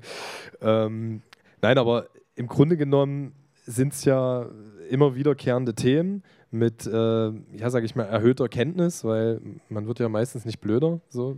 Was du hast jetzt nett gesagt, dass ich mich andauernd wiederhole. Ja, ja, genau. naja, aber angenehm. Ne? Also was ich, was ich vor vier Tagen mal gemacht habe, ich war handwerklich tätig. Äh, mein Vater würde jetzt lachen, wenn er das hört, dass das überhaupt geht, weil das so Olaf Schubert zitiert mäßig ist. Wenn ich irgendwo anfasse, ist es wie wenn woanders zwei loslassen. Äh, aber ich habe es ich hab's, ich hab's tatsächlich gemacht und ich habe äh, im Hintergrund alle deine Alben laufen lassen. Dann hast du lange gewerkelt. Ja, genau. Also wie gesagt, es braucht halt echt lange. Ne? Dabei habe ich nur Stoff dran getackert an Absorber. Ne? genau, bestimmt lagen da dann irgendwo 50 Tackernadeln im Raum verteilt. Aber egal, weg von mir. Ähm, und ich habe halt, das macht schon was mit einem, ne? so in der Grundstimmung. Also äh, ich finde das immer krass, dass man sich für einen stringenten Weg in der Musik entscheidet, obwohl man ja als Mensch heterogener ist. Ne? Also wie gesagt, du hast mir ein interessantes Referat über Tee gehalten auf dem Weg hierher und äh, am Ende entscheidet, na klar bist du auch divers in deiner Musik. Da spielt Wut, äh, eine Rolle, Resignation, Traurigkeit, dann wieder Progressivität. Also das ist ja äh, ein ähnlicher Duktus, aber immer aus unterschiedlichen Blickwinkeln. Ne? Und äh, ähm, man könnte sich ja, das habe ich ja vorher schon gesagt, auch äh, für was anderes entscheiden, aber mich, mich, mich interessiert, äh, mich interessiert die Tatsache, dass es dich weiter animiert, ähm, den Schmerz oder den Verlust deines Umfeldes zu fühlen und ihn musikalisch umzuwandeln. Warum glaubst du, hat sich das nicht erschöpft? Weil, äh, also blöd gesagt, äh, also mir geht es jetzt gerade jetzt hier, wie ich sitze, geht es mir ganz gut, aber an sich gibt es schon viel Scheiße so im, im, Daily Life, schon immer auch. Und das sind halt Sachen, die sich auch nicht unbedingt ändern. Die meisten Alltagssorgen sind halt wirklich bei mir im Gegenteil zu äh, Thomas jetzt. Die Corona-Kiste hat mich halt übelst getroffen, weil ich eigentlich von Workshops, die ich mit Kindern und Jugendlichen mache, also Rap-Workshops und von Live-Auftritten lebe. So, und das ist schon harter Hassel bei mir so. Ähm, ich habe immer so Phasen, wo ich auf Pump lebe ein halbes Jahr, weil ich weiß, dass dann eine Tour kommt, wo so und so viel reinkommt so. Und dann habe ich wieder Phasen, wo man so seine drei, vier Mieten auf Kante hat und so. Aber ich habe nie viel, also wirklich immer Hand in den Mund so. Und dann kam Corona und das hat sich halt schon, also hat sich schon krass bemerkbar gemacht. Und äh, das, äh, selbst wenn alle anderen Sachen davor vielleicht äh, sich mal erledigt haben, weil man, keine Ahnung, drüber hinweg ist, dass Person X gestorben ist oder dass das und das passiert ist oder was auch immer, dann kam jetzt halt wieder mal so materielle Scheiße einfach so. Das sind einfach nur finanzielle Sachen und dann bist du halt ganz schnell, ich jedenfalls, beim, ja, das große ganze System Geld, Kapitalismus, blub, weil warum habe ich heute schlechte Laune, weil ich zum Briefkasten gehe? Ja, weil die ich muss irgendeinen Scheiß zahlen, Alter. Und äh, warum muss ich das überhaupt zahlen? Äh, äh was, wie, wieso ist das alles so? Warum fällt es jemand anderem, der gerade nebenan einzieht, äh, leicht, das zu zahlen und mir nicht und so weiter und so fort. Und äh, ich meine, es ist jetzt so rumheulen, so funktioniert die Welt, aber es ist halt kacke, finde ich, dass sie so funktioniert, wie sie funktioniert. Und deswegen erschöpfen sich die Themen auch nicht. Und wenn du dann halt in einem Ort wie Kreuzberg lebst, siehst du, dass halt auch. Mh, mm, ja, ist eigentlich eine vorweggenommene Line fürs nächste Projekt, aber egal. Äh, äh, arm sein ist teuer und kann sich nicht jeder leisten. So, das ist so meine Erkenntnis gerade. Ähm, und irgendwelche andere Menschen, die von woanders kommen, also jetzt nicht herkunftsmäßig, sondern aus anderen äh, Schichten oder was auch immer, die, die meine neuen Nachbarn werden, die haben diese Sorgen alle nicht. Und äh, ich habe zwar letztes Jahr meinen Rechtsstreit, meinen zweiten, innerhalb von zehn Jahren mit meinem Vermieter gewonnen, aber ich habe vor einem Monat wieder eine Kündigung bekommen von ihm und es wird jetzt wieder weitergehen. Und also es hört nicht auf so. Und keine Ahnung, warum soll es dann in der Musik aufhören? Das ist halt mein, wo ich mich auskotze. So. Also ich habe echt gerade zwei, zwei Sachen, die ich gerne dazu sagen würde. Gerne, gerne. Zum einen, ähm, dieses Armsein muss man sich leisten können. Meine Oma ähm, guckt heute auch zu von oben. Äh, die hat immer einen Spruch gesagt, wir sind zu arm, um äh, billig zu kaufen. Äh, fand ich immer, äh, früher hat man das als Kind vielleicht nicht verstanden, aber heute kann man es nachvollziehen. Ähm, und das andere ist, ähm, wenn wir jetzt so über, über Mieten und über äh, äh, über, über große äh, Wohnungsgesellschaften reden und so, ähm, da, da bin ich immer ein bisschen zwiespaltig, weil ich sehe jetzt zum Beispiel eine andere Situation. Wir haben eine Wohnung, äh, da verstirbt jemand, ähm, Erben werden ausgeschlagen, äh, der hat auch nicht viel auf der hohen Kante. Und ähm, die Wohnung ist in einem absolut desolaten Zustand, weil der vielleicht Trinker war, der hat auch noch geraucht. Also ähm, das sind messingfarbene Fensterscheiben und so weiter und so fort. Das muss, dann lag der jetzt auch eine ganze Weile in der Wohnung. Das heißt, die muss saniert werden und alles. Und dann hast du, ich sag mal, im sozialen Wohnungsbau null Chance, das hinzukriegen. Also das, das kann nur eine größere Gesellschaft äh, finanzieren, weil das ist weder versichert noch irgendwie. Und wenn das eine Privatperson erw erwischt, der jetzt eine einzelne Wohnung hat, den, den streckt so. Das ist ein finanzielles äh, Todesurteil. Und das finde ich, dass auf der einen Seite äh, Vater Staat zum Beispiel sagt, ja, also wenn äh, jemand verstirbt und der hat Geld, das nehmen wir. Also das Erbe gehört uns als Staat dann. Aber ähm, um die Wohnung, um das, äh, da kümmerst du dich mal lieber Vermieter selber drum. Also es ist zum Beispiel auch so, aus der Situation sehen das viele gar nicht, sondern sagen einfach, naja, ihr, ihr verdient ja auf dem Kohle an der Wohnung. Aber das alles zu erhalten und so weiter und so fort, das kostet auch richtig Knete. Und ich sehe ähm, zum Beispiel, ich sag mal, hier in Leipzig haben wir äh, zum Beispiel Grünau oder wir haben in Halle Silberhöhe. Halle ähm, Neustadt, ja. Halle Neustadt, ähm, das sind, sind Blöcke, ich sag mal, wenn es nicht mir gehört, äh, gerade auch sehr viele junge Leute, die gehen äh, so schändlich mit einer Wohnung um, die bekommen sehr viele Sachen äh, ähm, auch gestellt. Sicherlich muss man sich durchboxen, aber ähm, der Respekt ähm, anderem Eigentum gegenüber ist halt auf Null gegangen und das sind Kosten. Das ist Wahnsinn, was, was Verwaltungen da vor sich herschieben. Will ich dir gar nicht widersprechen, das wird, wird schon so sein. Das sind in Kreuzberg aber auf jeden Fall andere Themen. Da ist es halt so, dass du ähm, nicht aus einem äh, Verfall raus oder, oder einem irgendwie, keine Ahnung, also das ist nicht, das sind Sanierungen, die sind Luxussanierungen, das sind keine nötigen Sanierungen. Und die werden nur getätigt, weil man sich halt, man muss halt vor Gericht legitimieren, das ist eine gefragte Gegend, äh, alle nehmen gerade mehr Miete, warum darf ich auch mehr Miete nehmen? Das, muss, das kannst du halt einfach so machen, dann kann aber ein Mieter wie ich sagen, auf gar keinen Fall, ich zahle schon genug und dann musst du es halt legitimieren vor Gericht und dann werden halt irgendwelche komischen Sanierungen, die kein Mensch braucht, äh, teilweise, also die im Sinne von, es ist nicht notwendig, ne? also es, ist ein, es wertet mit Sicherheit die Wohnung auf, aber wenn ich da wohne und keine Ahnung, es gibt zum Beispiel, ich habe jetzt, äh, es war in der Reichenberger Straße so ein Haus, da wurden auch Leute zwangsgeräumt vor ein paar Jahren, das war so ein bisschen populärer bei uns in Kreuzberg. Ähm, da haben die so Balkone an die Wohnung gebaut. Ist ja erstmal cool, also nachträglich. Aber haben dann gesagt, so jetzt mehr Geld. Dann hat die eine Familie gesagt, ey, wir wohnen schon so lange, wir wollten keinen Balkon, warum sollen wir jetzt mehr Geld zahlen? Dann haben sie den Balkon rangebaut, aber der Familie keine Tür rein. Also da war jetzt ein Balkon an der Wand. Und dann haben die Kids von der Wohnung aber sind übers Fenster dann doch immer rauf, so weißt du? So, äh, also keine Ahnung. Äh, ja, da bin ich bei dir. Also, also das ist dann so, das ist dann nur was, was gemacht werden, äh, was gemacht wurde, damit man halt mehr Geld verlangt. Und ähm, dass so, eine, so, eine, äh, groß, so ein großer Konzern auch da wahrscheinlich irgendwelche Verpflichtungen nachkommt, die sonst eben von staatlicher Seite niemand nachkommt und so. Das ist bestimmt der Fall. Bei uns in Kreuzberg ist es aber auf jeden Fall ein anderer, eine andere Facette von diesen ähm, Mietengeschichten. Da geht es wirklich einfach nur darum, dass es eine Nachfrage gibt und die wird ausgeschlachtet. Also das Wort, das Wort Gentrifizierung ist ja groß und da fallen natürlich auch äh, mehrdimensionierte Wahrheiten drunter. Ne? Also das ist, das ist ja klar, aber ich meine, äh, wir haben hier so, wir sitzen quasi auf äh, einem Zeitzeuge so einer Ent Entwicklung, ja. Die Distillery Leipzig, wo wir das jetzt hier machen dürfen, äh, muss nächstes Jahr März auch weichen für Wohnraum, der hier entsteht, der natürlich auch in einer Preiskategorie stattfindet, die auch nur bestimmte, äh, bestimmten Verdienstverhältnissen entspricht. Und äh, demzufolge, das, was du gesagt hast, das, das fühle ich natürlich auch, aber es, äh, es findet halt statt, ne? also auch nicht nur in Kreuzberg. Es, äh, nicht nur bei uns, klar. Genau. Also das ist wahrscheinlich eine Mischung aus allem, ja, ja. das ist schon klar. Genau, genau, richtig. Aber trotzdem, und da sehe ich halt auch äh, das Potenzial der Zusammenführung. Du hast auch ähm, auf deinem neuen Album äh, Kreuzberg und Gomorra einen Track, ich glaube, der heißt äh, es, es, tut weh, ne? oder mir, tut, es, mir tut, es weh, weh, sorry. Genau. Äh, wo du halt auch, und das ist ja nicht das erste Mal, auf den, auf den Schmerz der, der Menschen eingehst. Also äh, dass das Ganze auf der Gefühlsebene wahnsinnig groß machst. Und äh, das wäre jetzt so meine Frage in, in, in äh, deine Richtung, Thomas.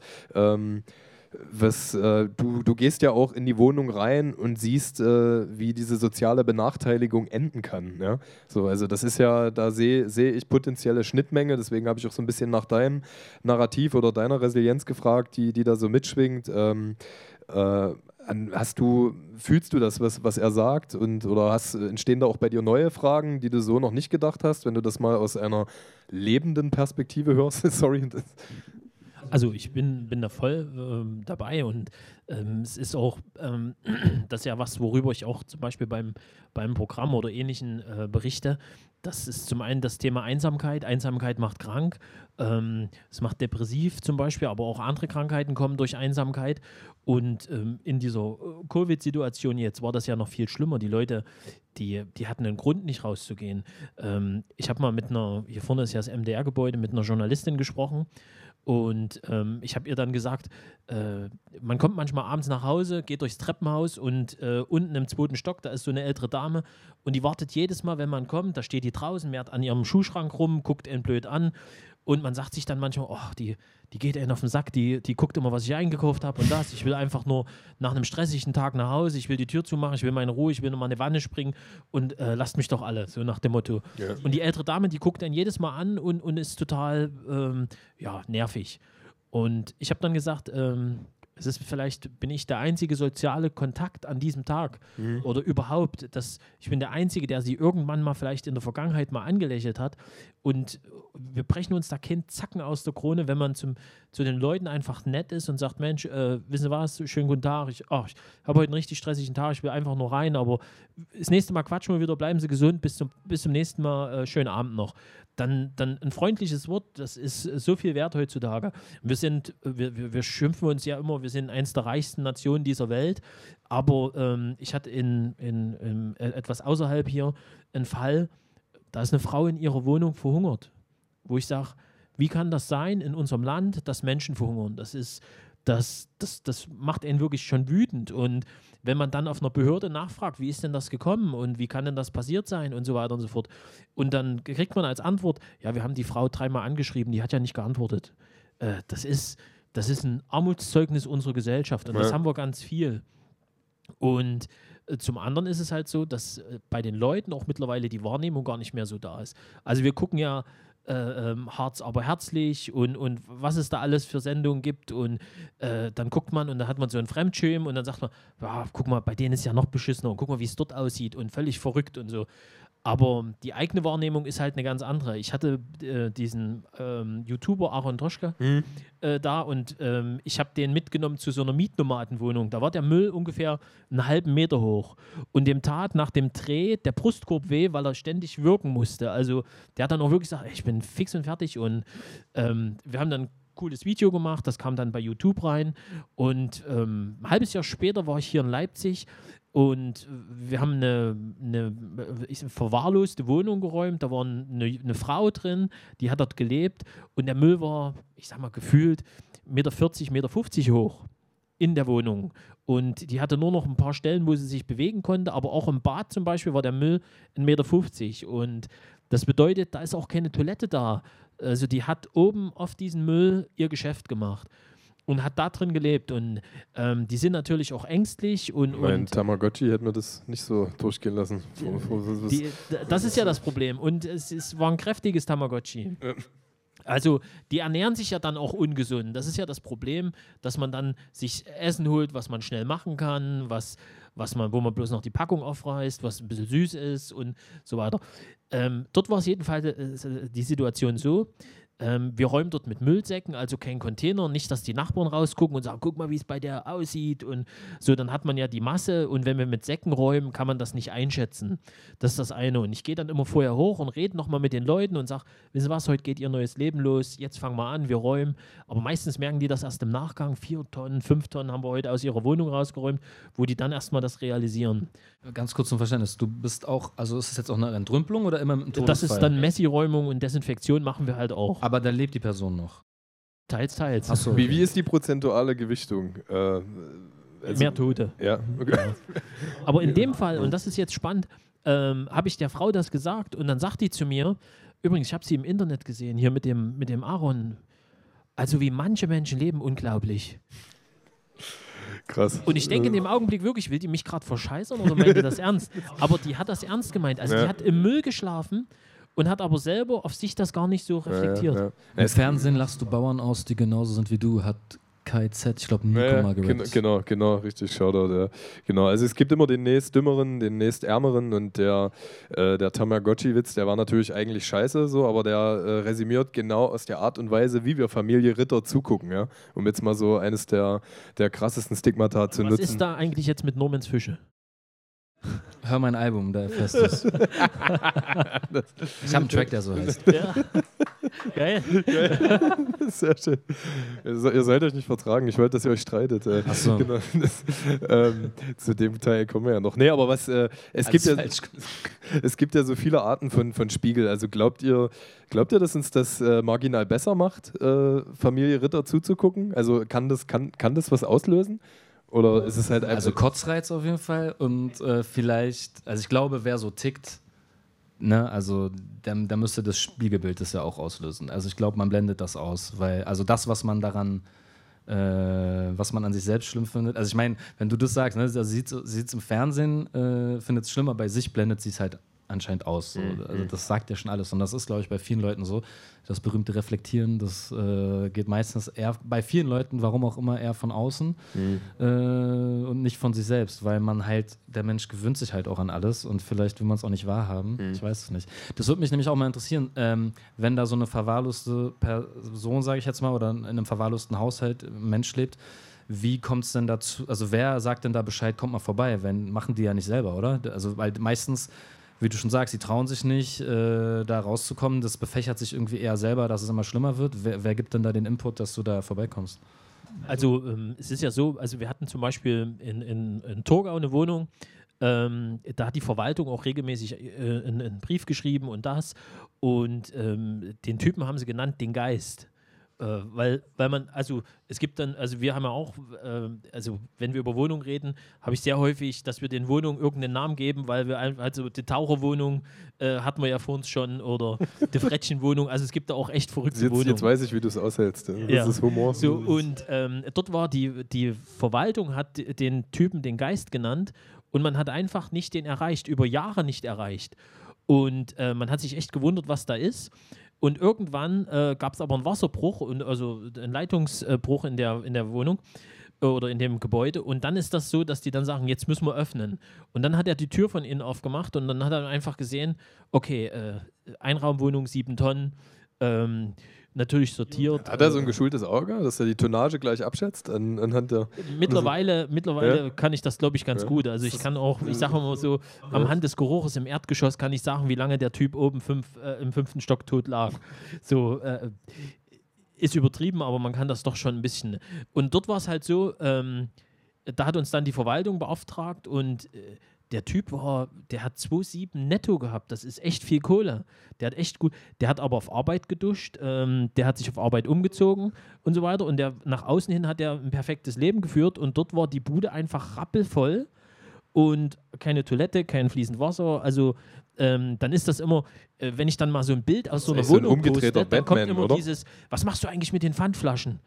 Weil da stehen ja tausende von Pfandflaschen. Und am Anfang habe ich immer gedacht, ey, warum trinken die die Flaschen immer bloß halb aus und lassen den Rest der Orangenlimonade drin? Es ist keine Orangenlimonade. Ja, normal. Ja. Klar. Also äh, von daher, ähm, uns beauftragen die Verwaltung und ganz häufig ist es so, dass ähm, die Verwaltung dann die Sozialämter informieren und dann arbeiten wir mit dem Sozialamt zusammen und äh, machen dann solche Aufträge. Das sind zum einen eben, also wenn es Fälle sind, wo die Leute noch äh, sozusagen da sind, dann sagen wir immer Operation am offenen Herzen. Also wir arbeiten mit den Leuten zusammen und also auch da könnte ich schon wieder ein Buch schreiben, was man da erlebt. Wie ist dein Eindruck so, wenn du so ein bisschen bilanzierst die letzten zehn Jahre? Hast du das Gefühl, für dich ganz persönlich, äh, subjektiv, du hast, du hast was bewegt? Und wenn es einzelne Biografien sind? Ja, also wenn du, wenn du Musik machst und Themen hast wie ich, dann kriegst du ja nonstop äh, irgendwie Nachrichten und äh, das Feedback, so, also sei es Leute haben Tattoos, warum haben die Tattoos? Äh, was er gesagt hat mit dem ersten Kuss und so. Es gab schon diverse Geschichten, die haben sich auf einem Konzert kennengelernt, haben dann geheiratet und sowas und ja. keine Ahnung. Also so eine Geschichten, was weiß ich was, auf jeden Fall. Wirklich bewegt ist natürlich ein bisschen ein großes Wort. Ähm, ich würde sagen, also ich habe ich hab ja selber kein Smartphone zum Beispiel, das ist eine kleine Anekdote. Äh, und 2012, 13 das Lied Das Auge des Gesetzes gemacht.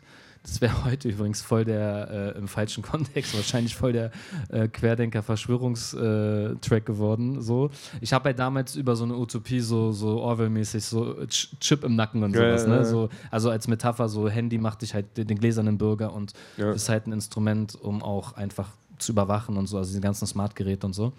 Und äh, ich habe aber nicht in dem Track gesagt, schmeißt eure Handys weg. Aber ich habe seitdem, haben sich bestimmt 10, 12 Leute mal äh, gemeldet, beziehungsweise habe ich persönlich kennengelernt, die meinten, dass sie wegen des Tracks ihr Smartphone weggeschmissen haben und auch so ein Kack-Handy wie ich haben. Mhm. So, und das habe ich jetzt was bewegt, keine Ahnung. Ich habe auf jeden Fall beeinflusst, äh, über was nachzudenken ähm, und eventuell sogar, äh, ja, dann habe ich was bewirkt bei den Menschen.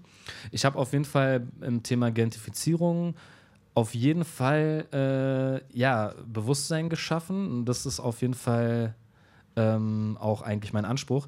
Ähm, also seit ich den, den ersten Track, sage ich jetzt mal, dazu gemacht habe, 2013, habe ich wirklich Leute, die ob es jetzt eine Hausaufgabe, ein Referat, eine äh, Abiturarbeit, eine Studienarbeit, was weiß ich, was man noch alles macht, äh, wo sie mich als Quelle gefragt haben irgendwie, äh, Lehrer, die es im Unterricht äh, äh, von sich aus gezeigt haben, Leute, die meinten, mein Lehrer hat das heute gezeigt, keine Ahnung, also dass es irgendwie, ähm, ja, da irgendwo stattfindet in so einen Bildungsbereichen. so ein Feedback habe ich bekommen. Ich habe aber auch ähm, ich kriege auch Nachrichten, ey, yo, Dicker, ich muss wegen Studium nach Berlin ziehen, aber ich will nicht gentrifizieren. Soll ich nach Spandau oder nach Lichtenberg ziehen? Dann sage ich, Dicker, keine Ahnung, Alter. Ich würde beides nicht nehmen, weil es viel zu weit weg ist. Aber cool, dass du so rangehst. Eine Großstadt funktioniert nicht ohne Zuzug, so, das ist mir vollkommen klar. Mir geht es nur darum, dass nicht auf Kosten von Leuten Leute kommen, weil das, das ist ja das, was einen stört. Ne? Also kommt alle her, jeder so kommt, Freedom of Movement. Ja. Aber dieses, diese, diese Doppelmoral, die habe ich auch in Teil 2 von Antitourista damals genannt. So zum Beispiel ein Flüchtling, ein, ein Migrant, ein Asylant äh, kostet Geld, der ist nicht willkommen. Die Hipster, die drei Monate bei mir im Kiez auf Spanisch und Englisch reden, integrieren sich nicht und äh, sind aber mhm. willkommen, weil sie Geld bringen und so weiter. Ja. Also diese, diese scheinheilige Doppelmoral, die nervt mich am meisten. Und ein bisschen Bewusstsein äh, hat man schon geschaffen.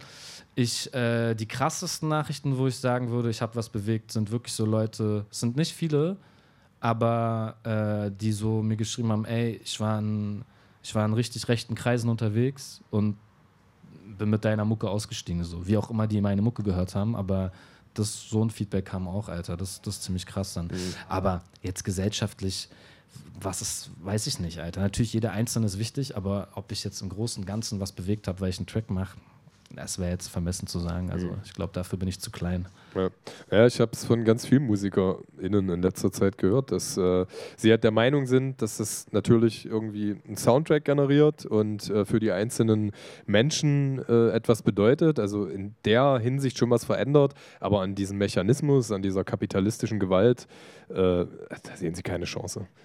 Ja, also ich würde sagen, ich sage immer, also wahrscheinlich, wenn ich die Mucke weiterhin mache, die ich mache und mal richtig berühmt bin, dann wollen wir das alle nicht, weil dann ist hier richtig die Kacke am Dampfen so. Und beziehungsweise umgekehrt, in einem anderen Land wäre ich ja. wahrscheinlich übelst bekannt, aber schon im Knast. Ja. Also so, keine Ahnung, wenn du, wenn du so, so eine Gesellschaft, also wenn du so krass, was in der Gesellschaft äh, scheiße läuft, anprangerst und thematisierst, geht es halt Deutschland immer noch gut. Also Deutschland hat halt so eine, ist jetzt sehr pauschal, aber in so vielen Bereichen so eine Stammtisch- äh, Attitüde. So, man regt sich gerne auf, aber jetzt wirklich was machen, macht ja keiner was. Du regst dich jeden Tag auf über deinen scheiß Chef, du gehst aber trotzdem jeden Tag dahin arbeiten.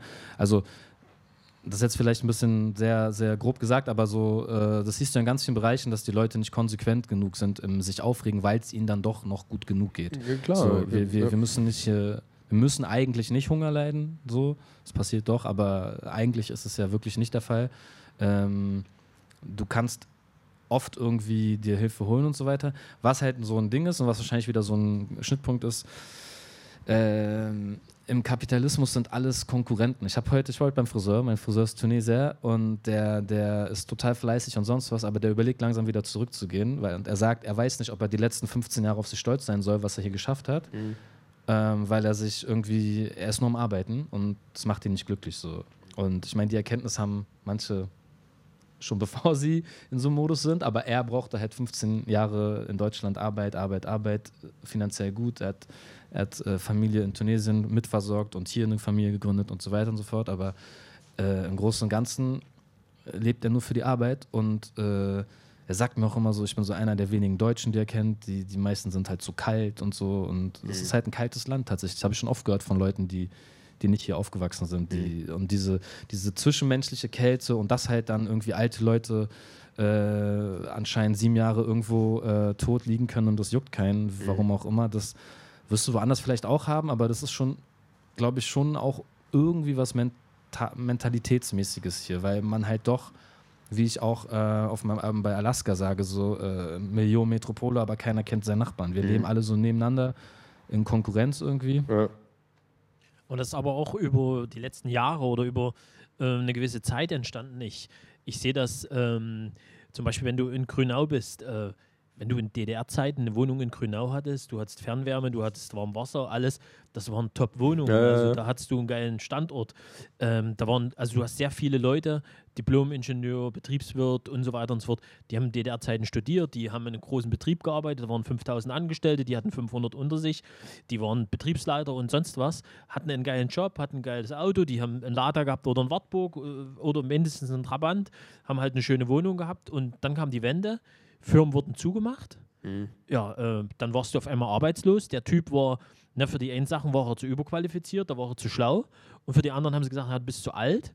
Ja, dann bist du in diesem sozialen Rat drin, dann wirst du arbeitslos. Äh, äh dann irgendwann gesagt die Frau, du, das geht nicht, das Geld reicht nicht, ich trenne mich.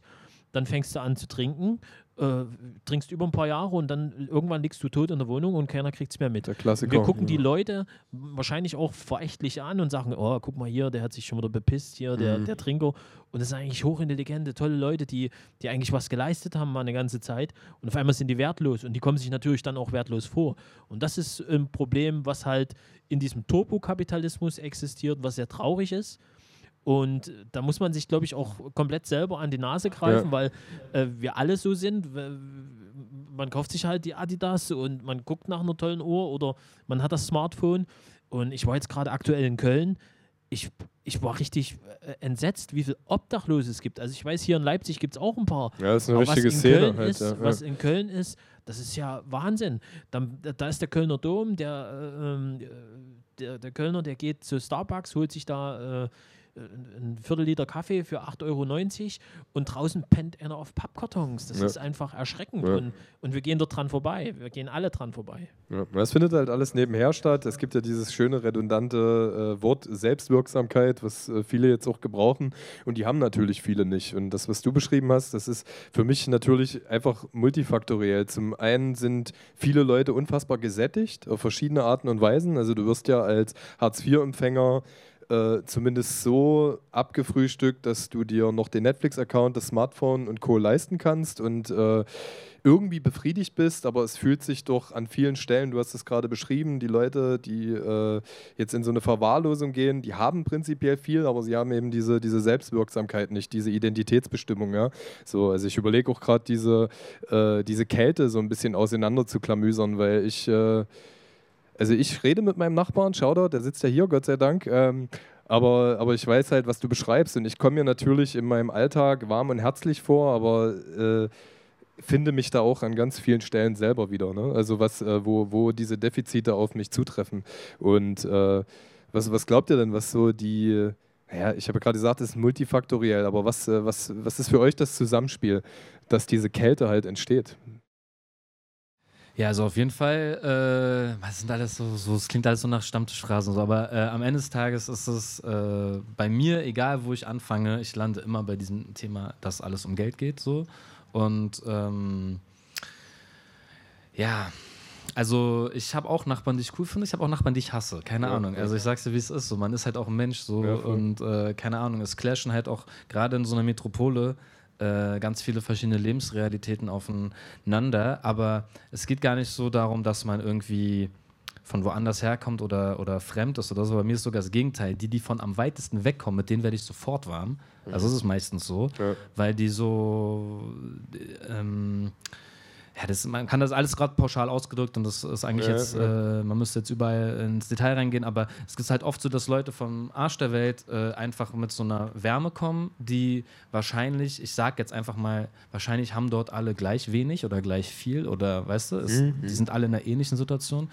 Ähm, während ich das Gefühl habe, hier, das habe ich dir auch schon auf dem Hinweg gesagt, so meine, mhm. du hast dich, er hat sich für sein Auto entschuldigt, das ist irgendein Standardauto, aber meinte so Bonzenkarre irgendwas. Ich habe keine Ahnung von Autos. Das ist halt ein Lowrider-Trabi. Also genau. Und, äh, und dann meinte ich, Dicker, beruhig dich so. Also ich selber habe keine Karre, aber meine Jungs haben alle viel krassere Autos.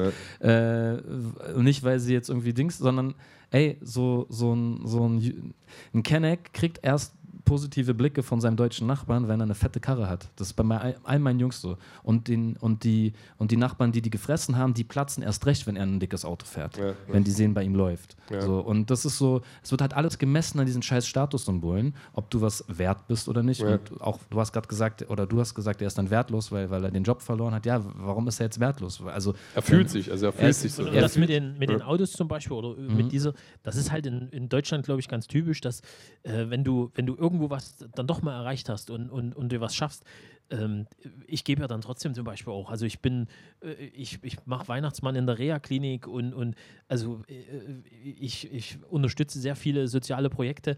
Ähm, aber trotzdem ist es dann so, dass man sagt, ja, ja, der, der fliegt auch noch auf der Fresse. Also der geht auch noch. Und bei, Auge bei den Amis zum Beispiel ja. ist es zum Beispiel so, der fährt eine dicke Karre und dann kommt der andere und sagt, ey Po, wie hast du das gemacht? Wie hast du das hingekriegt, dass du so eine geile Karre fährst? Was muss ich denn machen? Was hast denn du da angestellt? Das ist so dieser Unterschied. Das ist, ja. sage ich jetzt mal. Und das gibt es halt in Deutschland, ist das doch immer, naja, dieses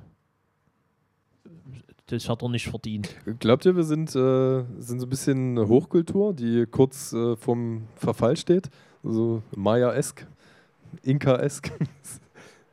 ja, ne, also wir, wir rühmen uns ja äh, diverser Tugenden an der Stelle und das, äh, ich weiß nicht, ob jede Generation so dieses Gefühl der Apokalypse gehabt hat, wenn ich mit meinen Großeltern rede, die so in kalter Kriegzeiten manchmal oder aus kalten Kriegzeiten berichten und äh, so ist halt auch so das Gefühl in puncto der ungewissen, Zu, äh, äh, ähm, ungewissen Zukunft und Ressourcenendlichkeiten und und und. Äh, äh, ja, also habt ihr das Gefühl, uns äh, das Karma-Konto ist quasi am Überquellen? Quellen?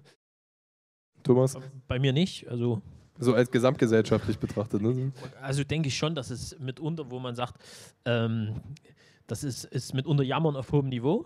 Das ist auch so dieses, äh, also ich habe so einen so Spruch, das ist auch äh, von, meiner, von, meinen, von meinen Großeltern, wenn man mit dem Finger auf jemanden zeigt, dann zeigen immer drei Finger auf einen selber zurück. Also das ist so, man kritisiert und sagt, also du hast das und das ist nicht in Ordnung, aber man muss dann manchmal auf sich selber reflektieren, das machen sehr viele nicht mehr. Ähm, und ähm, also ich glaube, ja, da, da, das haben wir ganz schön überreizt in bestimmten Bereichen. Und äh, bin ich gespannt auch, was da, was da jetzt in den nächsten Jahren kommt. Äh, ja, also das ist. Also ich habe schon so, aber ich will es nicht auf Deutschland beziehen, sondern vielleicht auf, auf die westliche Gesellschaft. Oder? Ja, auf Europa oder keine ja, Ahnung. Also ja. ich habe schon so ein bisschen das Gefühl, dass es hier in irgendeiner Art und Weise nochmal knallen wird. Also erstmal ist es so ein, so ein großes Glück, in seinem Leben noch keinen Krieg erlebt zu haben, so ja. rein statistisch gesehen. Äh, und ich kenne sehr viele Leute, die viel jünger sind als ich und das erlebt haben, nur halt nicht hier.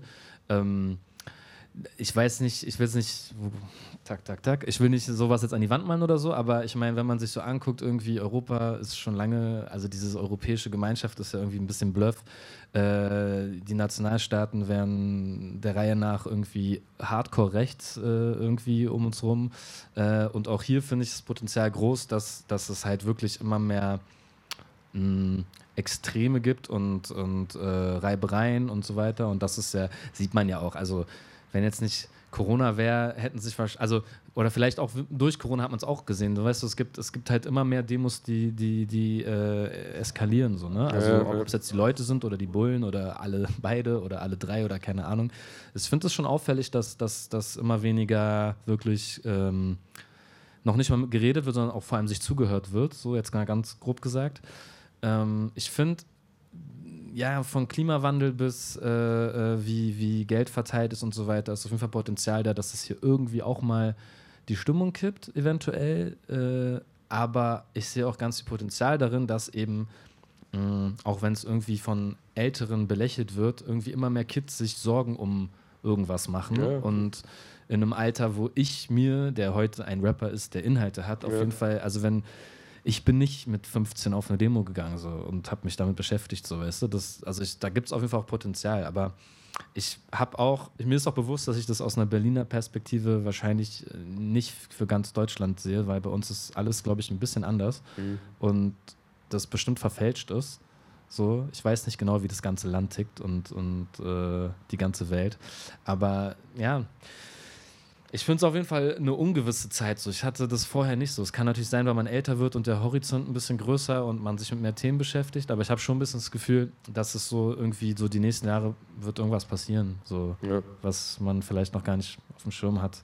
ja. Irgendwas entwickelt sich sehr extrem und Ja. dann wird es entweder richtig cool oder halt richtig scheiße. So Es ist, halt, es ist mehrschichtig. grob Ne? gesagt. Ja, ja, klar.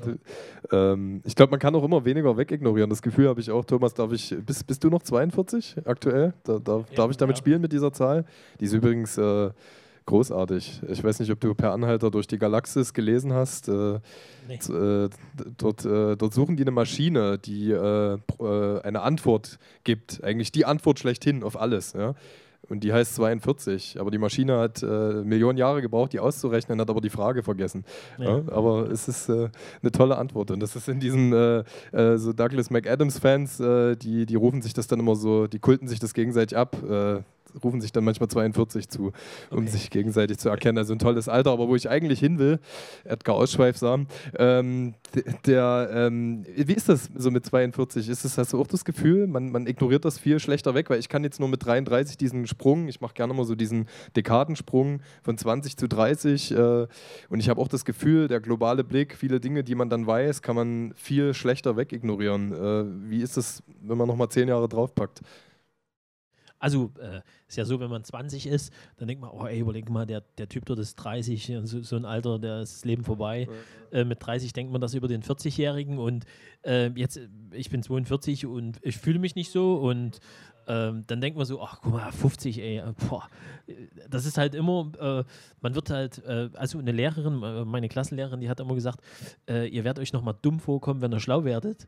Und es ist tatsächlich so, also ähm, äh, ich glaube, man hat immer wieder ein bisschen mehr Erfahrung, man, man lernt immer wieder was dazu. Äh, äh, die Welt ist immer noch die gleiche, aber es hat sich halt so von, von der Ansicht her vieles verändert.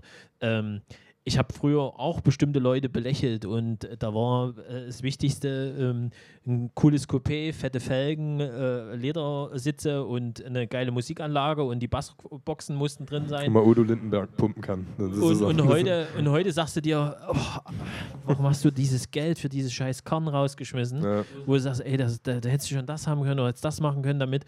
Und heute sind das Werte, die du gar nicht mehr, ähm, die du gar nicht mehr brauchst. Ja. Ich hoffe auch nicht, dass es eine, so eine krasse Entwicklung gibt, weil ähm, mein Sohn ist jetzt gerade sechs Jahre und ähm, ich glaube nicht, dass, also äh, jetzt ist ja so dieser Trend, dass, dass die Kinder wieder diese alten deutschen Namen bekommen und so.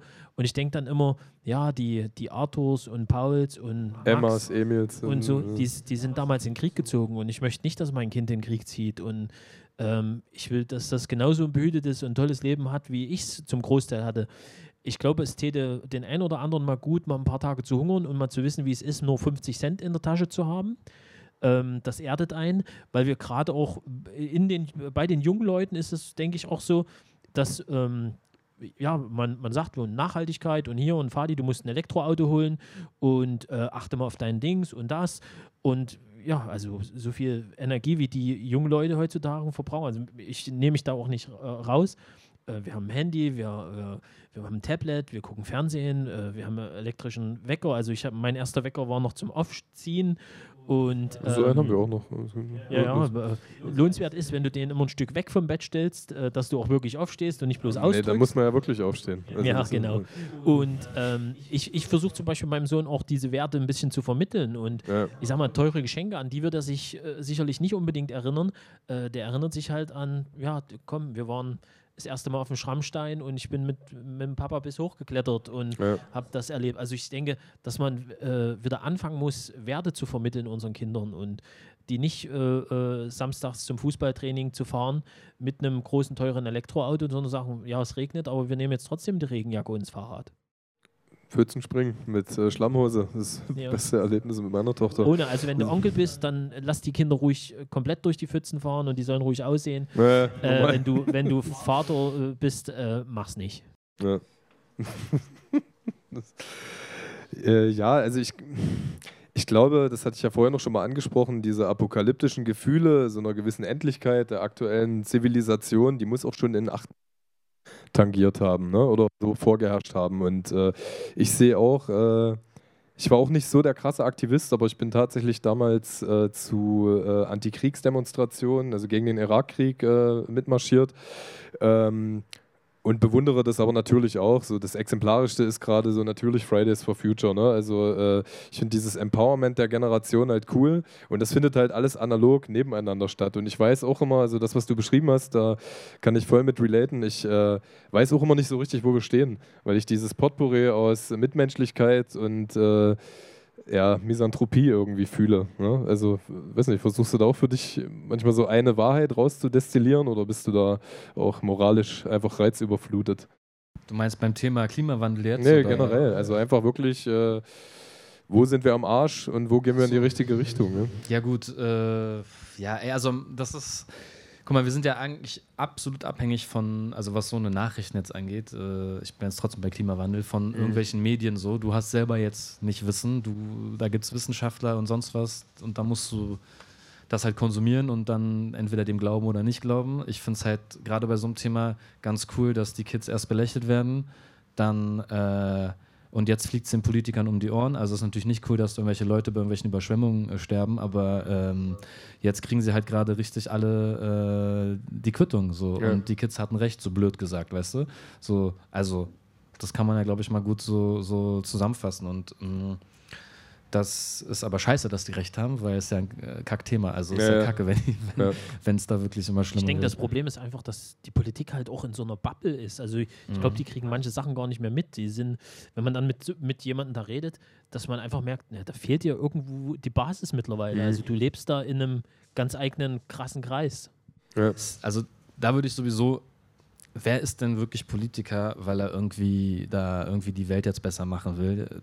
Das, das würde ich den meisten sowieso schon einfach mal absprechen vom gesunden Menschenverstand her. Das ist einfach ein krass bezahlter Job. Und äh, jeder guckt, dass er so lange wie möglich da so weit wie oben wie möglich ist, um so viel wie möglich abzugreifen. Mhm. Und am Ende hat mir, ich habe letztens, äh, hätte ich eigentlich mal posten können, ich habe letztens so ein, ähm, ähm, ich habe also kurz, kurz off-topic, ich habe so eine, so eine Insta-Story gemacht, weil irgendwie habe ich gerade so voll auf so ein, zwei Beiträge zum Beispiel zu der Veranstaltung hier so ein paar hundert Fake- Likes gehabt und ich habe mich gefragt, was soll die Kacke?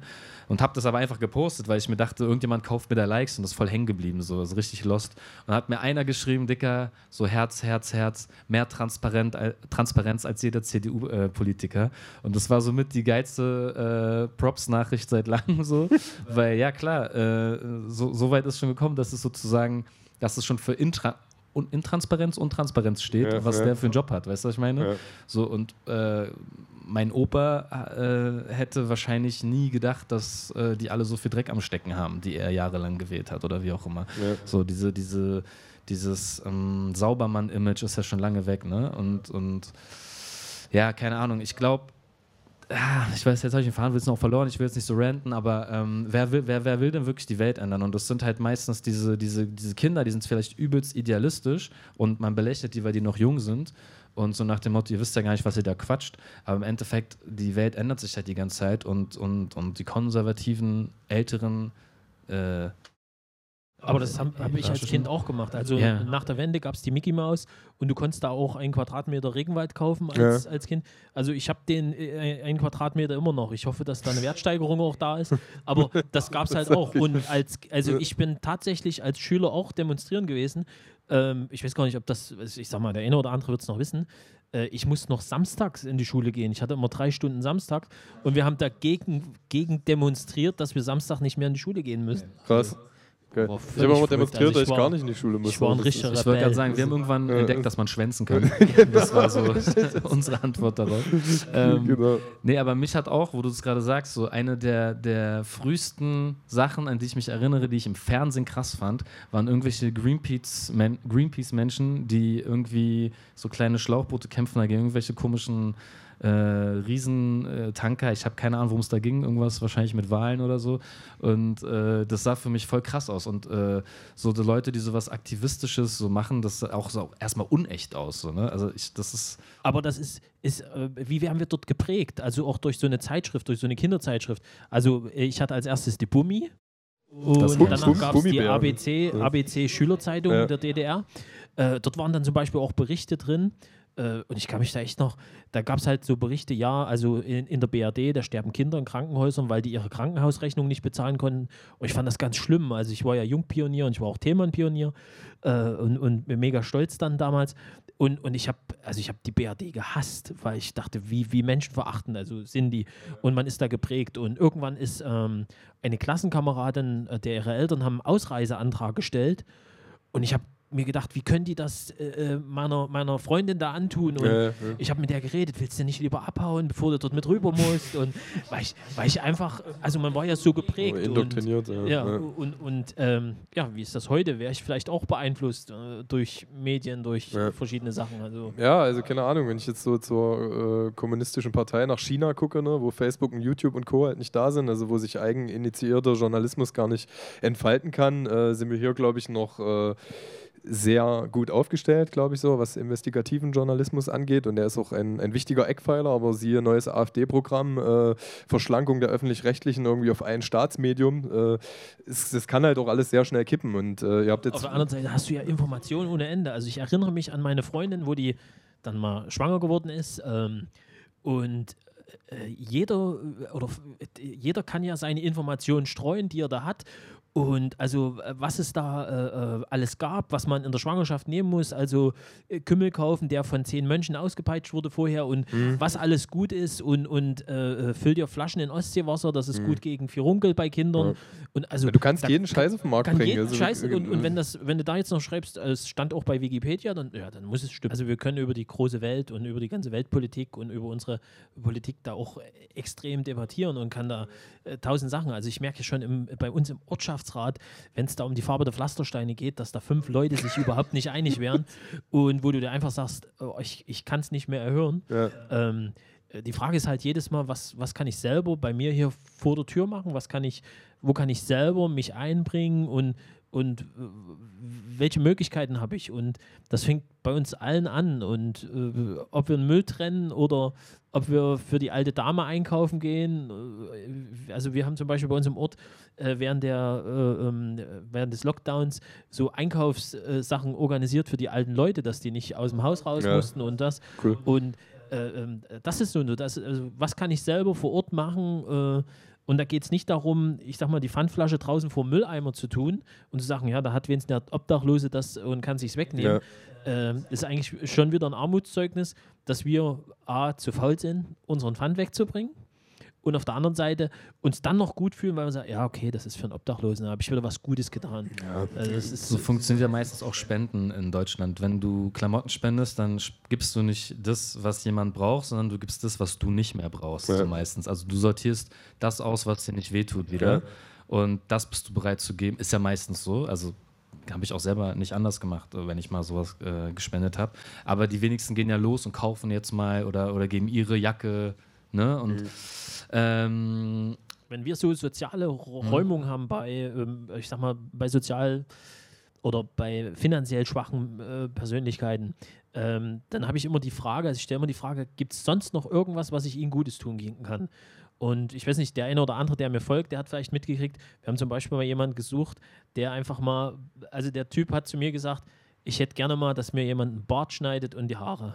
Und dann haben wir einfach so das organisiert. Ich habe einen Aufruf gemacht, wir haben sogar Radio Leipzig hier und es haben sich tatsächlich welche gemeldet und wir bieten das jetzt jedes Mal mit an, dass die halt kostenlos einmal ihre Haare geschnitten kriegen. Ja. Das ist so, äh, sehr häufig ist es so, dass ich halt den Friseurinnen äh, dann, dann trotzdem ein paar Mark gebe oder äh, ähnlich. Also da, das, das funktioniert dann schon, aber äh, das sind so diese kleinen Dinge, wo man sagt, ey, der fühlt sich halt auch mal wieder wie ein Mensch. Ja. Das ist, Ja. Was? Was ich nochmal vielleicht kurz reinwerfen will dazu, das habe ich, äh, also mir wird auch oft gesagt, dass ich nur mecker. Ja. Das ist ja auch, äh, macht ja die Opposition immer äh, und keine Lösungsansätze biete. Aber einen habe ich tatsächlich äh, auf dem Album auch äh, drauf und ich glaube, das gibt es auch in irgendeinem Land schon. Das habe ich aber erst danach äh, mir sagen lassen. Und zwar sage ich auch, ähm, bei Familie Ritter, äh, Empathie müsste ein Schulfach sein, weil das große Thema, was ich, oder das große Wort Empathie, was ich halt die letzten Jahre auch für mich so entdeckt habe, äh, ist das, was fehlt. Also ob du jetzt ein Nazi bist, ob du jetzt der Reiche oder der Zugezogene, der keine Ahnung. Ja. Äh, es ist immer nur die eigene Perspektive, die man selber hat und halt nicht die, die irgendwie, ja, vielleicht ein, einem, dem es anders geht, schlechter geht, Ja. nicht so geht. Ähm, die, die eingenommen wird. Und äh, ich glaube, dass, ich weiß jetzt auch nicht, wie das aussehen soll, aber ich weiß das von meinen Workshops zum Beispiel auch, wenn man, das ist jetzt ein krasses Thema, aber wenn man, wenn man, wenn man, ich habe einen Kollegen im, im Ruhrpott, der macht so Graffiti-Workshops und ich mache dann oft den Rap-Workshop dazu und der ist selber äh, Pole und der macht halt so mit diesen Graffiti-Kids dann auch so Fahrten in irgendein KZ oder sowas. Und ich merke selber, warum auch immer, wir hatten das Thema immer in der Schule, wir hatten aber nie so einen Besuch. Aber ich weiß von den Leuten, die das mal als Kind hatten, da, wie krass das die beeinflusst hat, das einmal so. Weißt du, wenn du jedes Jahr äh, irgendeinen scheiß Film in jedem Fach siehst, das ist das eine, aber wenn du mal durch so Gänge läufst und da irgendwie so einen Haufen Schuhe oder was da alles äh, gezeigt wird, kriegst du ein ganz anderes Feeling so. Und Ja. das würde ich so daraus ableiten. Ich glaube, wenn du mal, keine Ahnung, Alter, bau da, geh in die Schwimmhalle, bau, bau da so eine Ruckelmaschine, wirf ein Schlauchboot rein und so, jetzt äh, spielen wir mal alle kurz Mittelmeer. So, dann checkt man, glaube ich, dass das nicht so geil ist äh, Mhm. Ja. und, und wie, wie gefährlich. Also, so blöd gesagt jetzt. Also wirklich so Leute mal sowohl Zeitzeugen irgendwie, äh, äh, in, dass man da in Berührung kommt, die was erlebt haben, äh, zu erzählen haben, oder halt auch wirklich das irgendwie, so blöd es klingt, irgendwie nachstellen oder keine Ahnung, Ja. Alter, dass man bei gewissen Themen eine Art äh, Sensibilität bekommt, weil wenn das nämlich immer nur diese scheiß Headline auf der Bildstartseite ist, so dann stumpft man halt auch ab und äh, das juckt nicht. Ja. Die, die Demos jetzt zum Beispiel bei den, bei, bei den äh, Geflüchteten und so Thema in Berlin, da waren irgendwie ein paar Zehntausende, ein Jahr später waren nur noch tausend. Jetzt juckt es kein Mensch mehr. Das ist aber Ja. immer noch das gleiche Leid, aber Ja, das. Thema ist durch. Die Menschen sind satt. Das, ja. das äh, hat wieder an Aktualität verloren und das hast du bei ganz vielen Sachen, dass das. Ähm, dass, dass man dieses Mitgefühl, wenn dann nur kurz entflammt, aber im Großen und Ganzen eigentlich Mhm. nicht da ist. So. Ja, ja. Ja wie die Spendenbereitschaft zu Weihnachten am höchsten ist. ja, ist ja, ja- normal. Die Zeit der Menschlichkeit und Schoko-Weihnachtsmänner. Ähm, mir hat aber trotzdem in der Konstruktivität irgendwie gefallen, was ihr beide jetzt so zum Abschluss gesagt habt. Also du so nach der Maxime, Solidarität geht halt da los, wo man selber irgendwie die Stellschrauben dreht. Das fand ich ziemlich cool und äh, äh, ja, wirklich äh, Situationen empathisch irgendwie sensibilisieren und schärfen, finde ich auch ziemlich geil. Die Zeit ist limitiert, wie gesagt, meine Oma soll ja auch die ganze Sendung äh, sehen ne? und die wird langsam müde. Und ähm, äh, mich interessiert aber mal, äh, das wollte ich euch zwischendurch schon fragen, wir haben ja auch über ähm, äh, so ein bisschen über, du hast vorhin über die Kritik geredet, wenn du mit einem äh, Finger auf jemanden zeigst, zeigen drei zurück und äh, du hast auch vorhin äh, davor, äh, davon geredet, dass wir, wenn wir, also in unserem eigenen Moralismus auch zu Betriebsblindheit neigen, ne? an, an, an der Stelle. Das war, also habe ich so raus, rausgefiltert. Ähm, was sind denn bei euch beiden, ich fange mit dir, Thomas, an, so die Eigenschaften, so, du guckst jetzt dein Selbstbild an, ein guter Freund oder was weiß ich, die du so bei dir noch nie gesehen hast, aber dann irgendwie mal mal du feststellen durftest im Nachhinein, ah, so habe ich mich selber noch nicht gesehen oder mich hat jemand darauf hingewiesen, das ist so eine Eigenschaft, äh, die hätte ich bei mir gar nicht gesehen. Also die Überhöhung ist ja jetzt dein Messi oder deine, deine Messi-Frau, die sich quasi über den nächstärmeren oder äh, äh, Schwächeren lustig macht. Ne? Ist, ist, dir das schon mal passiert, dass, äh, dass dich da jemand darauf hingewiesen hast, hat oder du da selber äh, drauf gekommen bist? Ah, okay, das habe ich so an mir noch nicht gesehen. Schwer, das ähm, nee, habe ich jetzt so bewusst, kann ich es kann jetzt nicht sagen. Ähm, äh, äh, Lydia Benniger hat jetzt neulich gesagt, dass ich sehr empathisch bin. Ja. Äh, war ich erschrocken, hätte ich gar nicht von mir erwartet. Äh, ja, ansonsten ist es. Ja, ja, ja oder zum Beispiel, das äh, geht dir, du hast gesagt, du kannst es relativ gut abstrahieren, du gehst in einen gewissen Modus, wenn du in deine äh, Dienstleistungsstätten reingehst, ja. Hat es dich dann doch irgendwie mal mehr mitgerissen, als, äh, als du geglaubt hättest, so im Nachhinein zum Beispiel? Also ich, äh, ich, ich gehe mit weniger Vorurteilen mittlerweile an, ans Werk oder ich ähm, kenne halt verschiedene Situationen oder, oder habe verschiedene Situationen und habe dann dieses, dieses Vorurteil nicht mehr. Also es gibt mhm auch im Buch und in der Show äh, einen Typen, ähm, Raffi heißt er mit Spitznamen, und ähm, äh, der hat eigentlich noch, äh, ich sag mal, wie eine Art Zwillingsbruder und das war eine, äh, ich sage jetzt mal, also der war ähnlich. Das ein, ein Trinker, äh, um die 50 Jahre, wirklich Kampftrinker, also richtig unterwegs. Äh, die Wohnung sah eigentlich aus wie bei der Adams Family. Die haben auf einem. Ich finde schön Baum, bei der Adams Family. Also so äh, richtig schwarz alles. Vom Rauchen war die ganze Wohnung wirklich komplett schwarz. Die hatten keine Toilette, die mussten dann immer über den Hof in die Scheune. Ähm, die hatten kein fließend Wasser, die haben halt immer das Wasser hochgetragen. Und er hat mit seiner Mutter und seinem Vater dort gelebt. Der Vater ist irgendwann verstorben und jetzt war irgendwann die Phase, dass die Mutter krank wurde und hat eine Betreuerin bekommen und die hat einfach gesagt, nee, also die Situation hier, die geht nicht. Ähm, die, die Mutter muss wirklich jetzt in einem Pflegeheim. Und ähm, der hat halt auch keine Zähne und, und war im Trinker, Klatze, wo du einfach sagst, du wechselst die Straßenseite, wenn der dir abends entgegenkommt. Und ähm, ich, ich war wirklich von dem Typen auch, also ich habe den äh, wirklich so gesehen. Und dann hat der, äh, musste der das, die, diese, diese Wohnung, wenn man das so nennen kann, auch verlassen und hat dann in, in Grimma eine kleine Wohnung bekommen. Äh, und ich habe so zu dem gesagt: Mensch, guck mal, da hast du einen Balkon, da kannst du draußen rauchen, da musst du nicht mehr in der Wohnung rauchen, ist so viel schöner und so. Und dann sagt er: Weißt du, auf was ich mich am meisten freue? Und ich so: Nee, keine Ahnung. Und ich hatte noch nie ein eigenes Bad. Ich habe noch nie geduscht. Und ich denke einfach, das, das ist doch unglaublich. Äh, der, der, der ist 50 Jahre und hat noch nie geduscht. Und ich habe den halt, ich sag mal, auch vielleicht so ein bisschen verurteilt, äh, weil es eben so ein Trinker war und sowas. Und dann äh, haben wir die Wohnung geräumt, äh, äh das, was dann noch übrig war. Und ich habe eine Kiste gefunden mit Briefen, die der seiner Mutter geschrieben hat, während er äh, zur NVA, also zur Armee war. Hat er ihr fast jeden Tag einen Brief geschrieben und die hat die alle aufgehoben gehabt. Und er hatte eine Schrift gehabt, picobello, also ja. super sauber, super äh, tolle Handschrift. Und ich habe gedacht, das, das, kann doch der nicht geschrieben haben, das ist so unglaublich, die Handschrift so, weil ich äh, gucke da sehr viel hin, äh, weil ich glaube, die Handschrift sagt sehr viel über Menschen aus. Und ähm, ich habe mich jetzt mal mit der Betreuerin dann vor anderthalb Jahren unterhalten. Ich sage, Mensch, was macht denn eigentlich der? Und da sagt sie, sie glauben nicht, ähm, den seine, seine Wohnung, der trinkt immer noch sein Schnäpschen und das, aber den seine Wohnung ist wie eine Puppenstube. Der legt die Bettwäsche zusammen, der tut alles aufräumen. Die Wohnung ist picobello, die ist sauber, die ist ordentlich. Wir haben einen äh, Intelligenztest mit dem gemacht. Der hat ein IQ über 100. Der hat Worte geschrieben, da wusste, sagte, da wusste ich nicht mal, dass es das Wort gibt. Die hat er richtig geschrieben in diesem Test. Arbeitet jetzt ehrenamtlich bei der Tafel und hätte jetzt mit Arbeiten äh, mit äh, in Urlaub mal fahren können. Und er hat dann gesagt, nee, nee, ich, ich gehe lieber arbeiten und so. Also eigentlich auch jetzt mittlerweile hat er neue Zähne und das. Ein richtig toller Typ, wenn man den sieht, traut man dem das gar nicht mehr zu. Das Einzige, was war, er hatte nie im Leben eine Chance. Das mhm. ist, und ähm, da bin ich so, dass ich halt sage, okay, ich würde nie jemanden in, in, irgendeiner Form verurteilen, weil ich einfach jetzt so viel erlebt habe, dass ich sage, nee, also der, der äh, super Typ mit dem äh, Gucci-Einstecktuch, da steckt manchmal weniger dahinter als bei so einem Typen. Ja. Ja, safe. Ich habe eine sehr krakelige Druckschrift, äh, wenn ich schreibe. Ich überlege gerade, was das über mich aussagt, aber vielleicht, vielleicht. Ich kann meine selber nicht lesen. Ja? Ja, ja, genau, deswegen schreibe ich ja Druckbuchstaben. Ne? Aber also die, die, die Story fand ich schön. Also ähm, auf dem neuen Vandalismus-Album äh, gibt es auch diese eine Zeile, denn eure Stigmatisierung ist noch Softfaschismus. Ne? Also das, äh, die finde ich, die ich großartig. Die beschreibt in etwa das, was du gerade sagst. Äh, kann ich dir den Ball auch nochmal zuspielen? Hat dir auch schon ein guter Freund irgendwie mal eine Perspektive eröffnet, die du so von dir nicht gedacht hättest oder wo du dich überhaupt nicht gesehen hast? Äh, es gibt natürlich negatives Feedback, was man nicht hören will vielleicht, aber das weiß ich eigentlich auch schon selber. also, äh, nee, keine Ahnung. Also, ich weiß nicht genau, worauf du gerade abziehst. Ich weiß auch nicht genau. Ja, du hast, äh, ich, wir müssen es auch nicht vertiefen. Ich weiß, ich bin manchmal sehr äh, spezifisch.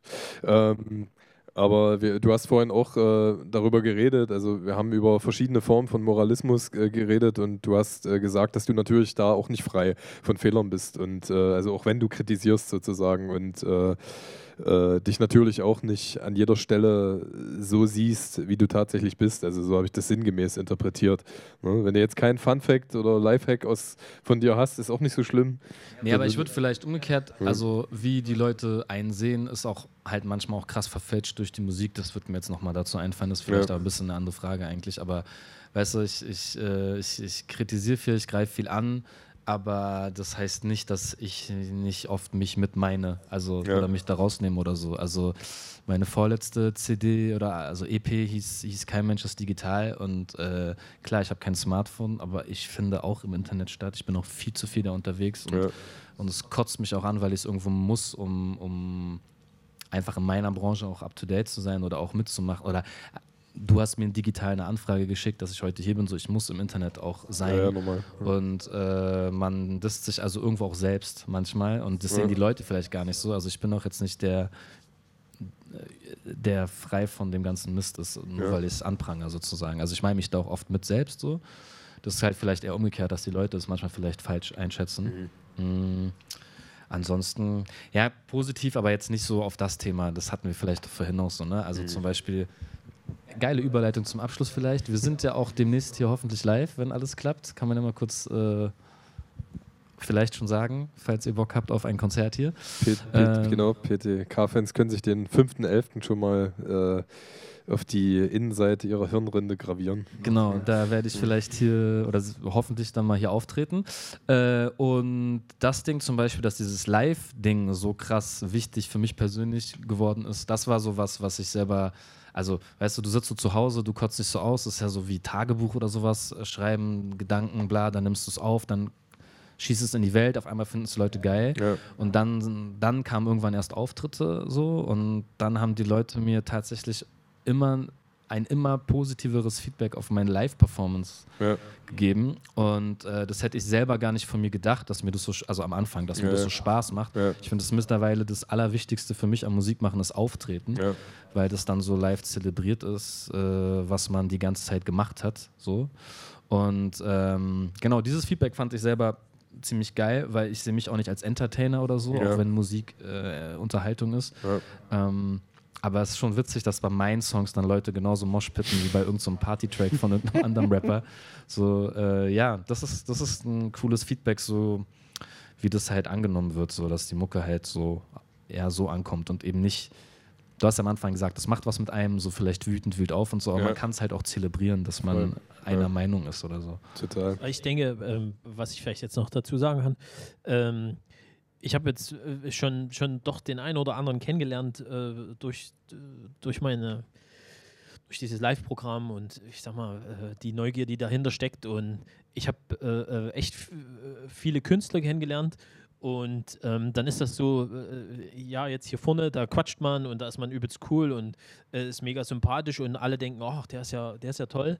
Und ähm, hinter der Bühne gibt es dann Leute, die gucken einen mit dem Arsch nicht an. Die, die sind nicht mal, äh, also die, die, total abgehoben. Also ja. ich habe da echt schon äh, total verrückte Sachen erlebt. Und ähm, da muss ich sagen, äh, du bist total geerdet. Äh, du, äh, also er ist jetzt wirklich so, wie er hier sitzt, habe ich noch hinten erlebt und wir haben uns äh, halt ein bisschen unterhalten und das, das macht für mich viel mehr aus, wenn jemand wirklich so, so, so ehrlich und ungeerdet ist und behalte das bei und das hoffe ich, dass es bei mir Aber Dito, ne? Also du bist auch so, wie du bist an der Stelle. nee, aber ja, ist richtig. Ist, also ist cool. Das ist tatsächlich auch äh, das geilste Feedback gerade im Rap, finde ich. Und auch wenn man, äh, genau, du, du wirst jetzt ja wahrscheinlich auch die ganze Zeit immer mit dieser Tatortreiniger-Serie verglichen, aber du bist halt der Echte und kein Schauspieler, ne? Das, das finde ich halt auch spannender. Also ich hatte mal äh, einen, einen, Immobilienmakler, der selber also sozusagen in einem seiner Objekte ein Problem hatte und äh, ich sollte dann da hinkommen und bin zu diesem, zu diesem Makler dahin gefahren und äh, habe dann im Konferenzraum warten müssen, weil der Chef hat kurz noch einen Termin und der kam dann rein und der, der guckte mich an und ähm, war mega Fan dieser Serie und er sagte, jetzt habe ich mal einen echten Tatortreiniger da. Kennen Sie die Serie? Ich sage, na klar, kennen Sie die, kenne ich die Serie. Ich habe auch mal eine andere Frage. Sagen Sie mal, ist das dort ein Qua Maserati Quattroporte da draußen? Ja, ist meiner, das habe ich mir neu gekauft. Ich sage, haben Sie da auch dieses Problem mit den Hydrostößeln? Nee, habe ich nicht. Also da gibt es ja bei der Serie diese Hydrostößel-Diskussion nee. und so. Also das, das hast du echt und alle Fälle, die die da erzählen und wo man sagt, äh, sowas gibt es doch nicht, das ist irre, das kann nicht stattfinden. Ja. Doch, das gibt's und es gibt noch viel krassere und schlimmere oder verrücktere Fälle. Also ich habe äh, äh, in einem Schlafzimmerschrank äh, mehrere hundert Gläser gefunden, die mit Kacke voll waren, weil einer Kacke gesammelt hat. Also alles, was, man sich, alles was man sich vorstellen kann, passiert auch hinter Aber deswegen, der, der schnupperte ab und zu dran, oder was? Oder? Nee, die waren, waren ähm, ähm, mit Datum beschriftet? Äh, mit Datum beschriftet und da stand auch Chantal drauf oder Jacqueline und äh, der hatte die Fotos dazu, wie die da auch das. Warte mal, äh, war das seine oder war das von Chantal? Nein, das war von Chantal oder Jacqueline. Ah, okay, ich dachte, es wäre seine. Okay, und er hat wirklich von anderen das gesammelt und mehrere hundert Stück und wo du einfach.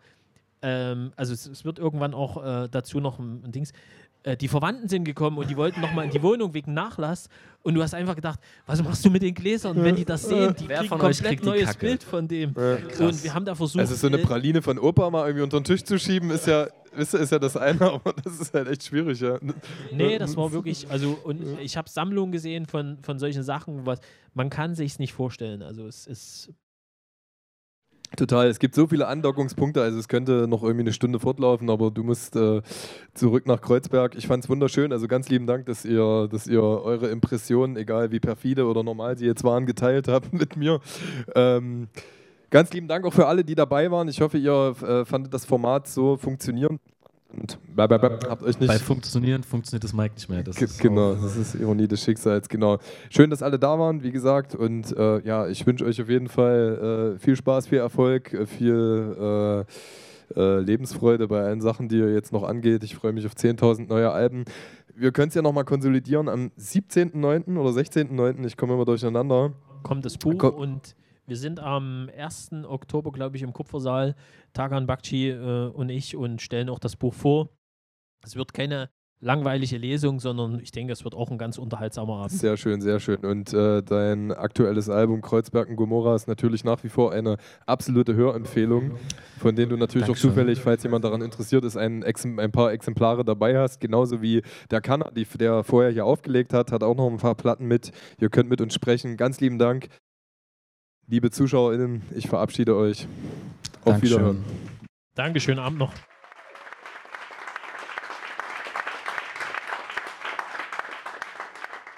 Danke.